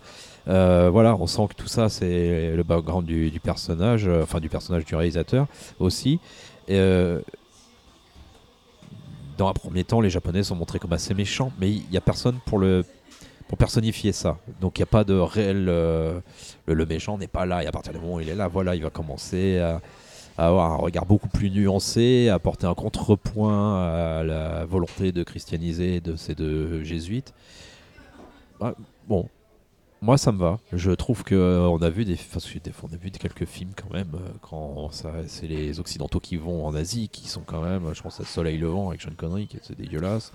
Enfin là, ils y vont pas, ils restent là, mais c'est dégueulasse quand même. Ouais, ouais. Moi, je préfère plutôt des Black Rain de exemple Scott, par exemple, Largement. qui m'intéresse déjà beaucoup plus. Euh, mais pour ce, que, enfin, pour ce côté-là, euh, ça va. Il faut y aller. hein. C'est un film assez contemplatif, qui est assez long, qui est, assez, enfin, qui est, qui est pas lent. Il y, a, il y a un rythme lent, mais c'est un vrai rythme lent. C'est-à-dire, c'est pas, c'est pas des creux, c'est pas on s'endort ou quoi. C'est vraiment. euh, c'est ce rythme un peu japonais qu'on pouvait avoir dans les films avant aussi, quoi, qui est, qui est assez intéressant. Je voulais dire un dernier truc, mais ça me revient plus. Mais je pense, ouais, enfin, s'il y a quand même, il y a quand même un petit travers. Ouais, vas-y. un petit travers occidental dans le héros qui pff, ses cheveux là il faut qu'ils arrêtent à chaque fois qu'ils vont au Japon d'avoir les cheveux à leur genre dernier mot des dernier des mohicans là attachés de derrière voilà le côté et le dessus attaché derrière avec les cheveux longs alors c'est peut-être une réalité de l'époque j'en sais rien mais pff, ça et puis quand il se recoiffe là ça fait ça c'est c'est juste pas possible comme jeu de toute manière l'acteur principal est un peu en faiblesse l'acteur principal c'est pas Liam Neeson contrairement à ce qu'on pourrait penser qui est Garfield. très peu là c'est Andrew Garfield le gars de Spider-Man qui est déjà beaucoup en dessous quand même quoi il y a un acteur japonais, un petit vieux, qui est juste ahurissant dans ce qu'il propose, qui est même marrant, en plein milieu de ce film, qui est absolument pas. Hein? Oui. Qui peut être très marrant, qui a un personnage, mais qui a un jeu, je sais pas si le gars il est comme ça pour de vrai ou quoi, mais qui a un jeu, qui a une diction, qui a une manière de, de regarder, enfin qui a un regard bizarre et tout. Enfin, c'est vraiment. euh, Très étrange comme jeu, hein, comme pour nous. euh, c'est c'est un peu. Bah oui, ça fait un côté un peu caricatural, démesuré. Alors dans un film comme ça, c'est encore plus bizarre parce que c'est quand même très sérieux, très très lent, très voilà. Mais bon, euh, allez-y si vous avez envie de voir du Japon, enfin voilà, notamment le Japon de bord de mer là, des, qui est splendide, les îles, les côtes, les les falaises, c'est- absolument, on baigne dans l'humidité, on baigne dans la sauvagerie, c'est vraiment absolument fabuleux. J'ai un dernier truc à dire, mais je vais pas le retrouver. hein. Ça va me revenir peut-être, mais je ne sais plus ce que. Oui, si. Voilà, juste quand même un petit mot pour dire sur Martin Scorsese. Voilà, c'est ça. Quand on voit qu'il passe du Loup de Wall Street à ça, où on passe d'un film où on a l'impression d'avoir un môme de 20 ans complètement euh, surexcité, euh, complètement débridé, et qu'il là, il nous fait un film de vieux sage, mais d'une maîtrise totale. Le mec est juste fou. hein. Moi, je suis pas fan forcément de tous les derniers films qu'il a pu faire, mais ces deux-là, et passer surtout de l'un à l'autre, c'est quand même assez hallucinant. Bon, après, on voit qu'il y en a un qui a un projet récent, puis l'autre qui a un projet euh, beaucoup plus mature et qui a eu le temps de. Voilà, qu'il a, enfin, s'y attaché. hein. C'est une adaptation d'un livre, et puis le livre doit dater de 88, si je me trompe pas. C'est Donc, au moins une dizaine d'années qu'il voulait faire ce film et en avoir plus. non, non, euh, plutôt presque 30, hein, parce qu'en fait, il, a, il, a, il est sur le. Je dis, il est sorti en 88, donc oui, on est à. Oui, voilà. Euh, et il est dessus depuis à peu près cette époque-là, quoi. Sauf qu'il s'est trouvé trop pas prêt pour le faire. Plus après faire des scripts, refaire des scripts, puis tu sais comment ça, ça se passe. On change de producteur, on change de, de scénariste, ainsi de suite. Il est co-scénariste hein, là-dessus. C'est quelque chose de rare. Ouais, ouais. Et vraiment, euh, et pour ceux qui aiment bien euh, le travail de Scorsese et euh, les, les, alors là, il n'y a pas le, le côté, euh, comment dire, un peu exubérant certaines fois de sa et un peu foufou de sa mise en scène. euh, Si je pense à des casinos, des choses comme ça, là, on n'est pas là-dedans. Mais sa monteuse arrive encore à faire deux trois choses comme ça. Mais manière, elle l'avait déjà fait dans tel euh, la fin Maker. des temps. C'est à la fin des temps, il me semble, ce film. Qui Ouais, le film avec. euh, qui est une romance, mais où déjà elle faisait des voilà, elle faisait des petites choses avec le montage et tout. Là, franchement, il y a des trucs. Elle a fait des fondus enchaînés sur des caméras qui sont sur des bateaux et tu vois même pas la saute quoi. Tu vois juste le personnage Ouais, qui ouais. bouge d'un plan à l'autre et t'as même pas la saute sur le décor, sur Ouais, rien. Enfin, elle, c'est- elle est d'une perfection. C'est voilà. Ouais. Bah, Ouais. euh, franchement, si vous aimez le Japon, c'est peut-être pas ce que vous attendez, c'est sûr. hein, vous n'allez pas voir du Death Note ou quoi, hein, mais voilà, c'est notre approche, c'est beaucoup plus introspectif, hein, vous l'aurez compris. C'est- mais voilà, euh, rien que pour les décors, hein, franchement, moi la première demi-heure, elle m'en a foutu tellement plein, plein les mirettes que j'ai fait une petite pause parce que je- j'en avais pris beaucoup quand même dans la première demi-heure, quoi. Go, allez-y les gars. Ah, de toute façon, je pense que s'il y a des s'il y a des auteurs américains de cinéma qui euh, euh, savent parler euh, de, de la foi quelconque, c'est Scorsese, Ouais, Scorsese. Scorsese et Ferrara dans un autre style, com- Oui, oui. enfin vraiment un autre style, mais voilà. Mais comme Mm. d'habitude, c'est lié. Tous ces films sont liés à son enfance. Donc Tout là, à il y a son éducation catholique. Alors on pourra sûr. toujours lui reprocher hein, de défendre trop ce point de vue-là. Il faut être clair, il défend plus ce point de vue-là que le point de vue des Japonais qui se font, mais il l'exprime quand même. Je veux dire, la parole est donnée et même de plutôt euh, intelligemment, quoi, pas bêtement dans les arguments que peuvent avoir les Japonais. Il y a notamment une scène de dialogue entre le jeune euh, jésuite et l'inquisiteur, qui, qui voilà, enfin voilà, c'est tout est bien mis clair et à plat. Mais après, lui, il y croit, il y croit, quoi, euh, Ouais. Martin. c'est son choix quoi.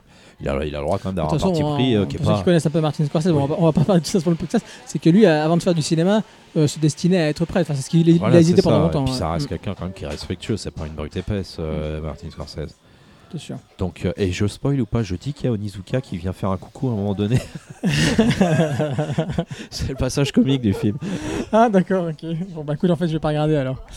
Ok les amis. Euh, bah moi j'enchaîne et puis on va terminer là-dessus. Euh, écoutez, j'espère que... Je sais pas si vous avez joué ou pas, c'est la série des Yakuza. Alors en ce moment le truc c'est qu'il y a un gros revival depuis qu'il y a Yakuza 0. Euh, avec un nouveau moteur, etc., qui est arrivé, qui se passe dans les années 80, la fameuse bulle, donc à Ginza, hein, toujours là-bas, euh, donc qui, est- qui est sorti. On a l'impression que tout le monde, tout le monde s'y met. Et, euh, et moi, ce qui s'est passé, c'est quoi il y, a, il y a quoi Il y a quelques mois, j'ai relancé ma PlayStation 3, comme toi, Nico, mais j'avais pas de mise à jour à faire. Et j'ai récupéré, j'ai regardé les jeux que j'avais en PlayStation Plus. Sais, que- qui te donne, soi-disant, enfin qui te donne, qui te prête euh, Oui, il chaque était mois. dessus, j'ai voulu C'est ça. jouer et je savais pas si c'était si bon que Moi, ça. je l'avais téléchargé au moment où il était sorti, euh, où il m'avait offert plutôt, c'était le 4. C'était Yakuza 4. Et puis je- je- j'ai j'ai lancé ça, je savais pas quoi faire je- j'ai lancé ça cet après-midi, l'après-midi là. Je commence à regarder.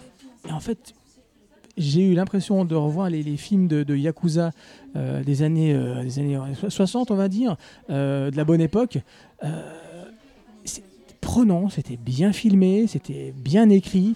Le moteur, c'est l'ancien moteur dont je parle hein, sur Yakuza 4. hein. Euh, j'ai pas trouvé si vieillissant, vieillissant que ça euh, pour la PlayStation 3 et j'étais captivé j'ai dit Kino Kino en plus qui est un gros fan de cinéma japonais j'ai dit franchement là euh, on a trouvé c'est bon laisse tomber le cinéma japonais qui nous sort plus rien de, potable en ce moment euh, joue à Yakuza voilà, le temps passe un petit peu, machin, du coup, j'avais trouvé entre temps en occasion, je crois, le, le- pas en occasion, en solde, pour la petite histoire Yakuza 0.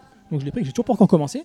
Et ils ont ressorti euh, Yakuza Kiwami. Donc Kiwami, c'est le, petit suffixe qu'ils rajoutent maintenant, euh, parce qu'ils ont fait, avec le nouveau moteur, ils ont refait le premier Yakuza, qui était sorti sur PlayStation 2 avec un beau steelbook, euh, très magnifique.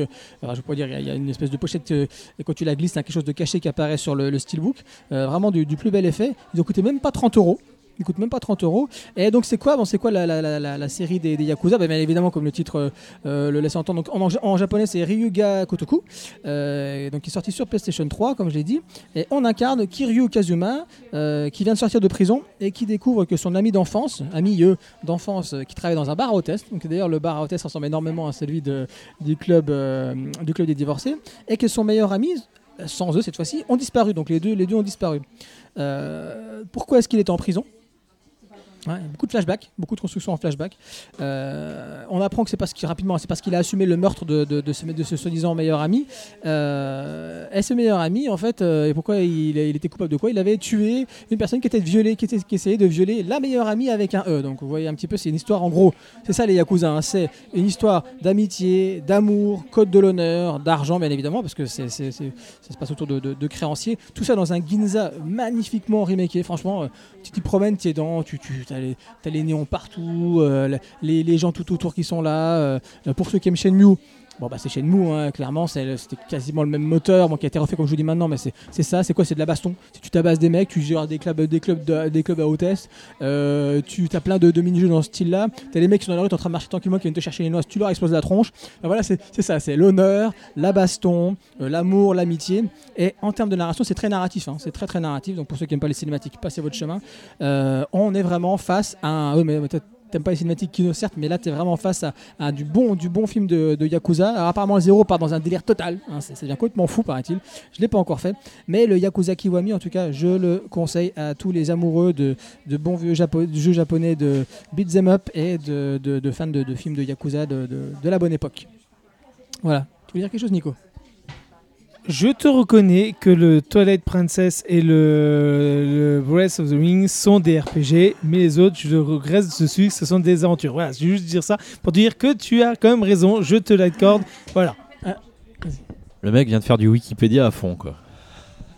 Je- non, pas Wikipédia, il y, en avait, mais c'est surtout jeuxvideo.com et compagnie. Mais pour euh, bien vérifier, mais la plupart sont tous classés en aventure et pas RPG, sauf les derniers comme Breath of- euh, Twilight Princess, donc Toilette Princess et le, euh, et le Breath Oh. of the Wild. Breath of, Breath of the Wild. Voilà. Breath of the Wild. D'accord, veux, Kino. Euh, Kino, euh, Nico, pardon. Mais oui, j'ai toujours voulu jouer les Yakuza et à ce qui paraît, c'est vraiment euh, le, voilà, c'est un univers chez nous, mais euh, à- alors on m'a dit que c'était quand même assez violent, assez euh, Ah oui, vulgaire, assez et qu'il y avait peu, peu de filtres dedans. Donc Ah quand oui, tu jouais, oui. tu jouais vraiment. euh, Oui, non, ça, c'est c'est violent. Hein. T'exploses des C'est pas tronches, de la- t'exploses des pas de mâchoires la- sur la tronche. T'es, t'es, euh, voilà. euh, C'est pas de la sexuellement et GTA, mais euh, avec quelque chose. Mais c'est plus. Non, non, ça n'a- voilà. les gens comparent, comparent- comparent ça. Non, c'est un monde ouvert euh, comme ce que fait un monde, ja- euh, monde ouvert japonais. C'est-à-dire, t'as, t'as des murs invisibles partout. Non, non, non, faut pas du tout prendre ça pour un GTA, pas du tout. Non, non, si t'avances, tu défonces des mecs, tu continues, t'avances, tu défonces d'autres mecs, tu vas dans un bar à hôtesse, tu développes ton bar à hôtesse. euh, À la tu- GTO. Ouais, voilà, c'est ça. Euh, voilà, puis cinématique, tac, tac, tac, tu dois aller faire telle chose pour tel, euh, pour tel créancier ou pour telle famille. Euh, non, non, c'est pas du tout, euh, pas du tout GTA. Ah, je vais peut-être me tenter alors le faire. Ouais, même pas une trentaine d'euros, ça vaut, ça vaut le coup, les amis. Oui, je l'ai téléchargé en jeu euh, sur euh, ouais. le PSN à l'époque ça, et j'ai toujours tenté à le faire. Et ouais, bah, tu- je vais peut-être me lancer. Je vais t'écouter, je vais me lancer. Ouais, non, ça, ça, ça vaut le coup. Puis c'est quoi Ça dure quoi Une vingtaine d'heures? C'est comme un bon film, voilà. Deux, trois bastons, comme ça. Vraiment, vraiment le- les combats, c'est à la chaîne Mew, hein, voilà, les mêmes coups de pied, la, même raideur qu'on trouve un peu. Moi, ça me dérange pas personnellement parce que t'as as quand même pas mal de techniques de combat avec des combos intéressants, avec des furies qui se déclenchent. Et non, c'est super jouissif. Tu prends des vélos, tu le réclames sur la tronche. Voilà.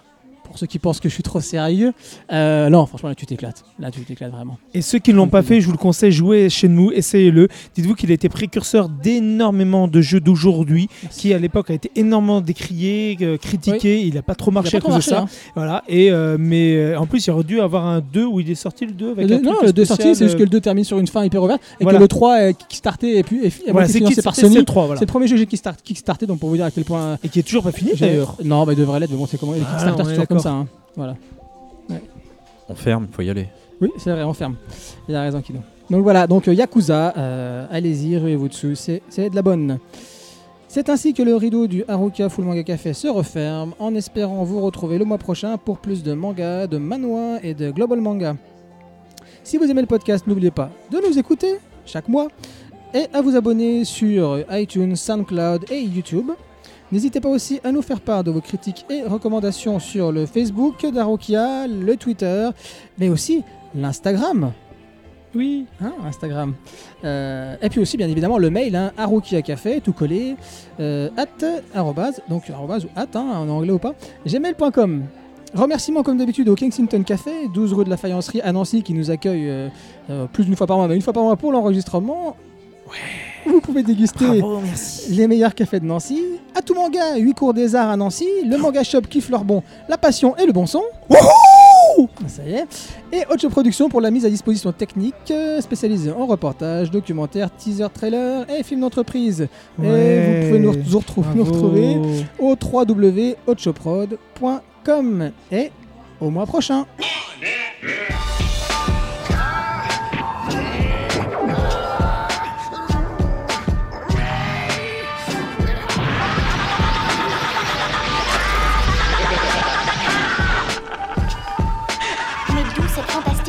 Et cette énergie peuvent-elles venir?